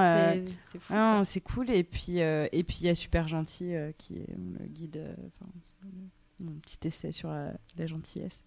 Et ça aussi, je vais être très contente. Donc, euh, je te dirai euh, quand je vais les recevoir, je vais être. Ça restée- marche. On fera Je pense que je vais poser nu sur Instagram, histoire de faire monter mes Faisons ça. avec mes deux bouquins. Fab? Euh, oui, on me sur le sur le chat, ils rigolent pas, ils disent oublie pas d'aller voir sur le forum. Tu n'as pas allé voir sur le forum. Il y a une question sur le forum. Ah. Alors je sais pas après. Peut-être c'est peut-être la dernière question. Mais euh, comment vous vous sentez quand vous quand vous écrivez Est-ce que vous ressentez ce que les personnages ressentent? Et de ce fait, quand certains personnages doivent souffrir, vous le sentez comment? J'espère que c'est pas trop tard. Smiley euh, circonflexe circonflexe. Voilà. Non, on n'a pas de, on n'a pas de deadline. Euh, donc euh, toi, Chloé, tu dis qu'en tout cas tu mimes. Ouais, moi je... Mais je fais pas exprès de mimer en fait. C'est mon visage qui part tout seul. Euh, Ouais, euh, moi je pense que je suis assez imbuvable quand je suis dans des périodes d'écriture parce que euh, je ressens tout comme quand j'étais ado, donc euh, complètement écorchée vive et ah, mais. Et puis, enfin, je sais pas, tu vois, je vais être en train d'écrire une scène hyper tragique, on va m'appeler pour bouffer. Enfin, tu vois, je dois sortir bouffer avec des potes et je suis pas de bonne humeur quoi parce que vous savez. Tu comprends pas Vous ce êtes content, vous buvez vos sais pas par cool. quoi je passe, ok Tu sais pas ce qui est en train de se passer en attendant et où est-ce que j'ai laissé Mm. mes personnages et c'est pas cool. Mm. Et notamment le personnage principal de, de mon roman est en cours d'accouchement depuis six mois. Ah. Moi, moi qui faisais la maline avec mes 36 heures, bon. ouais, euh, non là c'est pas mal. Donc toi, Ouais. tu ressens? Ouais, moi je ressens. Enfin, je ressens. Mais ça en marche plus, aussi euh, dans l'autre sens, c'est-à-dire quand, quand t'écris des scènes Ouais. joyeuses, euh, t'es t'es en kiff Mhm. un peu. Oui, mais euh, je ressens plus l'ambiance générale que je m'identifie pas à un personnage, je m'identifie à la situation. Oh, c'est vraiment fort quand même. Voilà. Toi, Navi, tu. Bah, déjà, moi, je suis en empathie avec un radiateur, donc j'imagine bien qu'avec euh, mes personnages, je suis. euh, Ouais, je peux être euh, très émue. Du coup, je me suis déjà fait chialer, enfin, tu vois, en relisant un truc. Je me dis, pourquoi tu été un peu fort Paul, il avait la peau rire, voilà, c'est ça. Ou rire. Et alors, fait intéressant dans le mummy porn, impossible de rester de glace, même après euh, 32 tomes. Euh, C'est-à-dire que quand tu commences vraiment à être dans une scène euh, de sexe euh, que t'écris et à la première personne, donc vraiment t'es dans le truc. Tu t'auto-chauffes? Franchement, tu sais quoi À un moment, j'allais tout le temps dans un bar bosser et il savait ce que j'écrivais et il peu le savait. Ah. Non, dès que j'étais, parce que tu sais, c'est l'histoire des 15 000 signes au milieu du livre qui sont porno. euh, pas soft, c'est du vrai porno pendant 15, euh, 15 000 signes en plein milieu du roman. Euh, pour que C'est les gens. règle. Ouais, euh, enfin, ouais, c'est hyper charté. hein. C'est quand tu commences à te dire peut-être que je vais lire autre chose ou peut-être Ouais, que ça en fait, traîne un peu. C'est sur- bim. c'est ce qu'on appelle les scènes optionnelles parce que les gens peuvent acheter le roman euh, érotique mais sans la scène porno. Et Ah donc oui, du coup vrai. pour 2,90€ tu peux prendre un machin. euh, Tu peux prendre le menu best-of Voilà, ou maxi best-of. Et donc quand j'en arrive à, ce- à cette scène-là, euh, je- qui est très longue, je peux- pourtant je peux écrire un chapitre en une journée et cette scène ça peut, ça peut me prendre une journée. Euh, vraiment, je peux pas. J'essaie. Tu vois, je suis souvent en plus, je suis dans un café, donc c'est pas comme si je peux m'allonger sur le voisin de la banquette, tu vois. Mais euh, pour être vraiment dans le truc, ouais, euh, bon, voilà, oui, bien sûr, tu t'auto-allumes, quoi. Et, euh, et j'avais Il y mes. a euh, Sophie qui dit Navi, elle a le nez rose. quoi. Ouais, parce que je rougis beaucoup. Et vraiment, les, les potes qui me connaissent, les potes qui me connaissent, ils savent exactement que je suis en train d'écrire ça parce que bah, c'est comme quand tu regardes, enfin, je- voilà, quand tu regardes un porn, que t'as pas la même tête que quand tu regardes ta mère, tu vois. Oui, Enfin, ou même que- pas. J'espère pas, Ça dépend des familles. Voilà. Dans le Nord, on fait ça. Pardon. Mais donc oui, non, tu mais es c'est en... comme quand t'es avec tes potes et que tu reçois un sexto et d'un coup t'es un peu là en mode. mhm. Voilà, Oui. c'est ça. Et en plus, je suis très mauvaise comédienne, donc je ne sais pas du tout simuler ça. Euh, donc oui, je, je suis en, en totale euh, empathie, euh, euh, que ce soit euh, sur euh, les grands moments de joie. euh. Mais heureusement, je n'ai pas le problème de mimer, parce que là, ça deviendrait très compliqué d'être euh, en Je pleine peux jamais jouissance. faire de mommy porn, quoi. Comme ça, euh, ce, ce serait... Je tu mieux peux que chez ça, toi hein, la nuit, euh, personne le saura. Dans un café, bof. Dans un truc de coworking, je, je pense que tu peux finir en garde à vue. Mais j'adore, j'ai l'impression que ça met de- un peu de fantaisie à ma vie. Enfin, tu vois, c'est hyper agréable quand même de- d'écrire sur des, des trucs comme ça. Tu vois, je suis contente de pas faire, euh, enfin, de pas que parler de, de la Seconde Guerre mondiale. Parce que pff, ma vie, elle serait triste. Ils vont Donc, être un peu tristes, euh, les gens des, des cafés chez, chez Ouais, qui tu ça. vas écrire. Ils vont être là en mode bah alors, Bah oui, elle est pas toute rouge aujourd'hui. Ah non, c'est Euh, les petits soldats SS, ça, fait, ça marche moins bien. J'ai le nez rose. Je vais tellement la... Oh, je vais tellement lui mettre des balayettes. Et toi, Slimane, Tu est-ce que regardes. t'es aussi en. Euh, Parce que toi, en plus, du coup, les personnages que t'as écrits, c'est des enfants, donc a priori, euh, c'est peut-être moins de l'identification. Ouais, moi j'ai pas. En fait, j'ai, j'ai une. Je ressens globalement l'ambiance des scènes, mais quand je quitte l'écriture, je quitte pas l'ambiance de la scène. Je quitte le fait d'écrire. Et du coup, euh, si je suis ronchon, c'est parce que mon cerveau est toujours, euh, est toujours en train d'écrire et que j'ai pas envie de faire autre chose que, que d'écrire. Mais euh, en fait, bizarrement, le côté mimé, Ouais. ça me le fait quand j'écris des scénarios et que j'écris les dialogues des comédiens, des, personnages. Et là, là, je, je- Bah, en fait, je, je- ouais, je suis obligé de le jouer limite en l'écrivant pour me dire ok, alors oui, ça marche. Et après sur le tournage, quand je joue avec eux et que je suis dans le contre-champ, je, je mime en même temps leur texte. Et ça, je m'en rends pas du tout compte. Et à chaque fois, ils me disent non, en fait, tu fais le texte en même temps et ça, me- ça me Ah ouais. perturbe. Ouais. Du coup, je suis obligé de Le pas mec, faire fait le Ouais. souffleur alors qu'on lui a Ouais. rien demandé. Ouais, oui, mais sans, sans le son, hein, vraiment, je fais juste, ou des fois, je fais juste des expressions pour, pour les Ouais. coordonner. Euh, et là, je m'aperçois, le monteur m'a dit que je le faisais aussi en montage. C'est-à-dire que je regarde les rushs et je continue à faire des expressions comme ça pouvait influencer les rushs pour que ce soit plus. euh, Comme quand tu donnes à manger aux enfants et que tu ouvres la bouche en même temps. Oui. que- voilà, c'est ça. C'est ça. C'est C'est exactement ça. Vous êtes tous un peu fous quand Ouais, même c'est avec ça, votre ouais, histoire ouais. d'écrire des trucs. Il y a un certain Bruno Muschio sur le chat Bonsoir Bruno. Qui dit Fab, demande à Navi si elle Ah, coécrit la version allemande. On va rigoler. Je sais pas ce que c'est. Mais ils arrêtent de m'embêter. C'est ma première sortie depuis mon opération. Ils pourraient être un peu bienveillants. Ah, je, je fais ma liste. Navi, SML, Hmm. euh, ouais, ouais. Donc tu coécris la version allemande ou... qu'ils me laissent tranquille. Arrêtez de faire vos private jokes, après elle veut pas raconter et tout le Ouais. monde est frustré. Non, non, non, non, non. Bah, on est frustrés là. De ouf. Mais non, mais je sais, je sais même pas de quoi ils parlent. Tu sais Ouais. que t'as dit que t'étais mauvaise mauvaise comédienne il y a genre Fais deux attention. minutes. Fais Mais attention. non, mais non, mais ils parlent de la BD. Sinon, on va parler de Clémentine. Oh non On va être obligé de trouver autre chose. Pourquoi Pourquoi je suis le vilain petit canard Ah non, je sais pas. toujours Ouais. Parce que c'est toi qui as ces- tes potes sur le chat qui Ouais, balancent des vrai. dossiers. Ouais, c'est vrai. T'aurais pas dû dire que tu. Navo, c'est une crapule. Voilà. Ah oui, voilà ce que je dis. Voilà ce que je dis. Du Bref. coup, on va conclure sans Ouais. Bah savoir oui. euh, quelle est cette histoire de Mm. version allemande. On survivra. Tant pis. Euh, donc un petit tour des projets, je le fais, vous me dites si j'oublie rien. Euh, Mm. Donc toi Navi, tu as Super Gentil et ta BD euh, sur la, la collaboration horizontale. en Mais pas que. Ah, mais pas que. Euh, Ça m'aurait euh, étonné aussi. Bah tu as aussi le long avec euh, Sophie Marie. Ouais, j'ai avec Sophie Marie un, un magazine euh, sur les années 90 qui va sortir.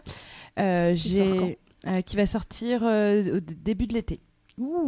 euh, qui va s'appeler Star 90 Mag, qui est une parodie des magazines des années 90 avec des trucs à découper. avec, euh, des trucs à découper Un courrier dedans. du cœur? Euh, un, un courrier du cœur, euh, un des- poster euh, plié en quatre. ouais, un- un- pff, des interviews d'Ophélie Winter, enfin ça, du bonheur. Franchement, zozo, du bonheur. Donc ça, chez Delcourt, j'ai fait un- une, une BD, donc c'est la paternité pour les nuls, qui va sortir dans deux mois. Je sais que j'en oublie et ça, m'ennuie parce que je ne veux pas, pas faire de boulettes pour les éditeurs. Ah oui, si avec euh, Sophie Marie, on a écrit, mais le titre est provisoire, mais il va sortir cette année, donc je te le dis quand même. Euh, c'est euh, 100, 100, bêti- 100 conneries à faire avant de canner. Euh, donc voilà, euh, j'aime qu'on- bien qu'on a, qu'on a testé et approuvé avec Sophie Marie parce que tu nous connais, on fait beaucoup de bêtises. donc euh, voilà, on donne des conseils pour faire des conneries quand on est adulte parce que c'est cool, on a une carte bleue. Et euh, voilà, et, euh, et super gentil qui sort aussi. Et, euh, ah si, j'ai un guide sur la grossesse, bien sûr, j'ai un guide Ah. sur la grossesse qui sort chez Marabout dans trois mois. Ok. Voilà, et j'ai ma boîte. Super gentil, t'as une idée à peu près de. Ouais, c'est avril. Ah, c'est Ouais, bientôt c'est bientôt. C'est tellement bien. Je suis très très contente. C'est cool. Ouais, je suis vraiment très très contente. Et pour la BD avec Carole Morel, du coup, tu pars plutôt sur Septembre. fin d'année. Ouais, Ah, septembre, pour la rentrée. ouais. Enfin, elle, elle- elle- elle- elle doit s'étrangler en me disant Oui, bah, il faudrait peut-être m'envoyer mes, calmes. mes- les dialogues, hein, si tu veux que ça sorte à ce moment-là. Bisous, Mais Carole, oui. si tu nous écoutes. Tu fais des Oui, tellement oui. belles choses. Ouais, ouais, ouais, elle est vraiment très très douée. Ouais, c'est pas mal. Et, euh, et sinon, ouais, j'ai j'ai des jeux. hein. J'ai la boîte à défis, la boîte geek, euh, qui est en troisième édition. euh, voilà. Et des Voilà. émissions. Et des émissions, bien sûr, les émissions reviennent infab. Oui, Voilà. Un Et de ces les quatre. émissions, Non, mais euh, bientôt, reviennent- très, euh, très très très bientôt. Voilà. On est en train de, on est sur Gmail pour caler des dates. on prend des notes. Ok, c'est très On sérieux. prend des dates, on n'est pas là Et pour rigoler. donc, euh, tu verras quand tu auras des gosses, ton podcast avec Fab Flo. Aussi, qu'est-ce que je bosse Mais oui Mais je suis fatiguée. ça fait longtemps que je suis pas partie en vacances. en Mais fait. si t'es allé jeûner. Ah oui, tu Ah sais jeûner. Ça. La- Le fifole. Oh, une semaine, je vais jeûner. Allez, Génial. je vais aller ne pas manger dans la montagne en hiver. Ouais, mais c'est Je vais vachement faire de la rando. conseille, je le T'es en arrêt maladie aussi, c'est bon, ça va deux Non, secondes. je suis pas en arrêt maladie. merde. Ouais, bah non, je suis freelance. Ah oui, t'es freelance, ouh Voilà. Je suis pas en arrêt. Mhm. Donc toi, Slimane, on est sur un nouveau roman dans les années 50 Oui. qui, qui me chauffe pas bien. mal. T'as une me chauffe de ouf. Quand est-ce qu'il pourrait peut-être voir le jour ou est-ce que c'est vraiment genre... Euh, euh, Je préfère pas trop m'avancer parce que dans ma tête j'avais déjà commencé à l'écrire il, y a- il y a- il y a deux mois, sauf que j'y suis toujours pas. Donc, euh, Non, mais en fait, t'écris là. Avec tes recherches, c'est de Oui, l'écriture. ouais, de ouais. toute façon. donc euh, je pense que je vais commencer vraiment à passer à la phase d'écriture à proprement parler dans, dans deux mois. Et puis euh, je vais surtout demander à, à Claire Deslandes, mon éditrice de Brajlon, de me mettre la pression parce que euh, elle était Parce euh, que la en- deadline. C'est voilà, très bien et- pour ça, les éditeurs. Et mais on- je suis transparent, on est, on est transparent. Il faut me mettre la pression, elle le sait, et, et ça se fait en, en bonne intelligence. Et t'as d'autres euh, projets à part ça? Bah là, je suis en montage de la saison 2 de la théorie des balls, qui s'appelle Le secret des balls, et qui commence le 18 février en diffusion. Sa queen des oui Donc, Qu'est-ce qui... On se demande qui? Clémence Bodoc Personne avec un étrange pull. Donc, euh, donc là, ouais, 18 c'est février, donc. 18 février, on a euh, cette, cette année, on a tourné trois semaines, donc on a eu un peu plus de, de temps, un peu plus d'ambition en termes de scénario, de décor, euh, d'équipe. Donc, euh, donc ça va être assez, assez différent, ça va partir plus loin. Donc j'ai hâte de, de- de sortir ça. En général, j'ai très peur, et là, je commence à être déjà dans le plaisir de le montrer, donc c'est plutôt bon signe. Et puis après, d'autres projets de comédiens sur des séries à droite à gauche, mais ça, c'est un peu plus flou, du coup, je- j'en parle pas trop. Ok, chouette. Chloé? Moi, j'ai donc euh, peut-être une prochaine BD sur le feu. Si j'arrive à faire un deuxième synopsis un peu moins nul. Et déjà demain, Toujours avec on Carole a été Moret. une sortie. Oui, j'ai une sortie Oui. demain quand même. Sortie demain, on est Oui. sur du euh, très très bientôt. C'est tout chaud. Je crois que demain, j'ai peut-être aussi une interview qui sort sur Mademoiselle. Ouais, sur un petit blog mode euh, comme ça. Au micro de. Mimi. Je ne sais pas Oui. si tu vois. Bah, ma première euh, interview euh, longue posée à la rédac et tout. C'était très cool. J'ai bu énormément de café. J'ai vu euh, la première version montée. Je bois énormément de café. ça m'avait pas frappé. Euh, sinon, à part ça, bah, peut-être mon roman nul que je vais continuer. On sait jamais. attends, tu cours vite. Tu fais Appelle-le Angoulême le roman nul. Je fais- Ah oui, pardon. Oui, euh, je vais à Angoulême. Je pars demain d'ailleurs. Euh, on va dédicacer avec Carole. Oh, ça c'est chic. C'est le moment ou jamais de dire quand est-ce que tu dédicaces? Si je m'en souvenais dans ma tête, euh, vendredi de. Je ne sais plus. Sinon, on te suit sur Twitter et sur. euh, vendredi, Facebook. Oui. samedi, dimanche, ouais. Et il y a même une page Facebook, l'Apocalypse selon Magda, sur Mhm. laquelle Oui. il y a tout. J'ai Je- posé mon like. Je Merci, vais la j'ai vu. linker. Mais c'est pour ça que j'ai pas besoin de me souvenir de mes dates de dédicace en fait. Parce que C'est tu as une page tout pour est ça. sur l'internet. Tout est sur Et Il y a un moment où une un fois truc- sur place, il faut, ça... Oui, faut non, quand même avoir une idée quoi. Mais j'ai, mais j'ai, j'ai mon planning presse aussi. Enfin, il y a énormément de choses. C'est Oh, très un cool. planning presse. Oui, tu vas être interviewé chez France Inter. Mais oui. Tu, tu feras bien ta voix France Inter. hein. Bonsoir. Mais je suis un petit peu malade en fait depuis. Non, ça euh, fait depuis mieux. Ça marche très bien, la maladie, originale, en normalement. fait. Ah, ça, Bah, c'est la maladie du nez, donc bof. Euh, Donc ton roman peut-être. Mon roman. D'abord la BD demain Ensuite Angoulême ce week-end, en fin de, en fin de C'est semaine. bien, tu fais mon petit planning sur tes doigts. Ça Oui, tout à fait. Possiblement la deuxième BD qui a l'air d'avancer. Enfin, en tout cas, t'as l'air plus dedans que le, que le roman qui te qui t'embête. Oui, mais elle est moins avancée, soyons honnêtes. Alors en même temps, ton roman a l'air vraiment très bien avancé. Il faut le finir un jour, je sinon euh, quand est-ce qu'on le lit? Mais dis ça, euh, Thomas Hercouet, lui aussi, il a un roman euh, très avancé euh, dont il fait rien. Voilà, Mais Thomas. Hercouet, il joue à la DS. Il est pas en, il est pas en train de parler de s'il il a est des bien romans mignon. avancés ou pas. Finis ton roman, Thomas Hercouet. s'il te C'est petit chou. C'est marrant pense qu'il y a comment deux, Thomas trois il a pris une balle perdue. l'achèteraient. Ouais, pour rien. Gratos. Pour rien. Un scud. Il C'est était parce là en train de que- jouer à Pokémon. C'est une très Bam belle discussion entre nous. C'est la discussion de la première fois qu'on s'est rencontrés euh, il y a genre euh, un an et demi ou un truc comme ça. Est-ce que c'était à l'original? Parce que sinon, c'était il y a un an non, pile. non, non, non, non, Ah, c'était avant. avant. Parce que c'est un an pour beaucoup. euh. C'était la crémaillère de chez Delcourt. Alors euh, j'ai l'info sur la version allemande euh, sur le chat. C'est Navo? non, Bon. Sophie, Marie qui dit c'est moi qui ai réécrit la version allemande. Désolé Sophie si je te. Ah oui, ah c'est ça dont il voulait parler. Ok, j'ai vraiment envie de savoir de quoi Ah oui, tu bon, pensais qu'il d'accord, voulait parler. Euh, J'ai fait euh, ah, donc euh, Mummy Porn, euh, c'était là c'était la rockstar, bref, Euh, la rockstar. Et euh, donc pour le marché allemand, ils avaient besoin qu'on corse un peu, que ce soit un peu vénère les scènes euh. Euh, plus que pour le marché espagnol et français. Moi, je connais maintenant le marché du mummy porn. Et hum, ils m'ont demandé donc de, de- de faire un truc un peu plus vénère et j'avais pas le temps. Et ce qui tombe bien, c'est que euh, ma, ma- ma meuf, ma binôme, bref, elle pouvait le faire. Donc Sophie Marie a repris tous mes mummy porn pour, Pour vénériser Voilà. les scènes de pour saupoudrer de clous, finalement, parce que c'est pour le marché allemand vénère. Pour rajouter un Euh, peu de voilà. cire chaude sur tout ça. Du euh. coup, euh, Je remets vraiment tous les trucs ensemble, tu Du vois, coup- parce qu'ils font des allusions depuis tout à l'heure. Sophie Marie, elle, elle a fait la version allemande euh, de de- de- d'un de, mes mummy porn. Et, euh, et c'est rigolo parce que du coup, elle a dû se farcir tous les livres que aucun de mes amis n'était jamais censé euh, lire. Et donc, du coup, elle m'a vraiment. Elle, quand elle a commencé à lire les trucs, elle me faisait des captures d'écran pour m'envoyer. Je- tu as écrit ça. Vraiment, parce que- J'imagine Ah bah, tellement ça, faire ça ça. Vous, ça vous change une personne, hein, finalement. C'est pour ça que j'ai j'ai pas envie que les gens lisent ça de moi, parce que euh, j'aime bien qu'ils aient une, idée euh, très arrêtée de qui je suis. Ça me va très bien, moi. Ouais, Ayez une, arrê- une idée arrêtée de moi, il n'y a pas de souci. Et euh, du coup, Sophie Marie, elle est rentrée dans, dans mon petit univers. Donc voilà.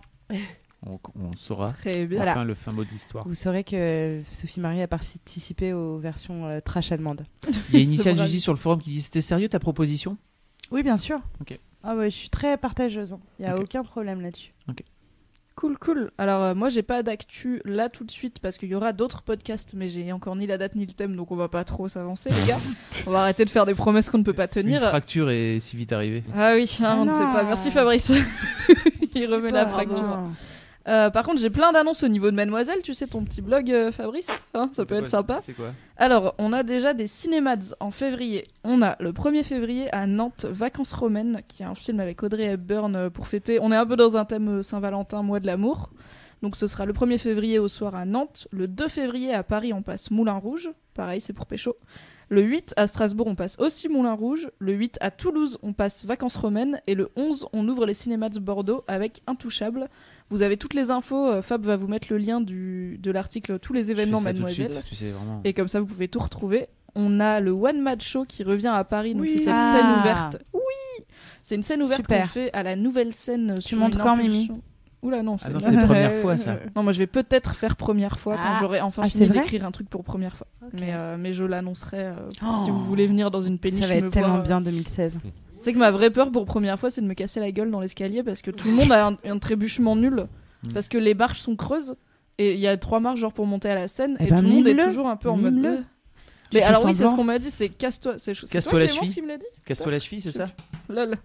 Non, c'est casse-toi la gueule en arrivant et comme ça tu fais c'est bon, j'ai fait ma plus C'est grande peur. gê- mais ouais, on c'est ne très contrôle gênant, pas ces si on se casse vraiment la gueule ou pas. Ouais, et puis c'est- c'est c'est un très mauvais conseil. Il faut pas faire semblant Non. de tomber en rentrant sur scène. Elle s'est cassé les deux Ouais, poignets non, en c'est snow. très- non, c'est- mais c'est c'est très gênant parce que t'es là genre. Alors moi quand je suis monté, j'ai effectivement failli me péter la gueule. Ben oui, mais en fait, je suis souvent plutôt près de l'escalier et du coup, je vois les gens qui ont quand même très régulièrement un petit moment de ah, est-ce que je vais vraiment me casser la gueule Je vais bien être ta Miss France et t'attendre euh, en haut de l'escalier et te donner la main. Moi, Tu me lances une pas. corde comme Ah ouais ça. Moi, j'y crois. Bah, bien sûr. Mais donc, on a le One Match Show qui revient le 18 février à la Oui. nouvelle scène et ça va être bien. Donc, c'est une scène ouverte euh, stand-up et musique, globalement, et c'est plutôt cool, avec plein de meufs sur scène, mais pas que. Et on a un nouveau. Mais pas que. J'ouvre des hommes finalement. Écoute, tu sais, le genre n'est pas binaire. Il y a ça. plein de choses. Peut-être il y a des chats sur scène. On ne sait pas. J'aimerais bien. Bref. Putain, ce serait si bien. Oui. Ah. Après, Fabi vire tout Au le monde secours. et tout. Ouais.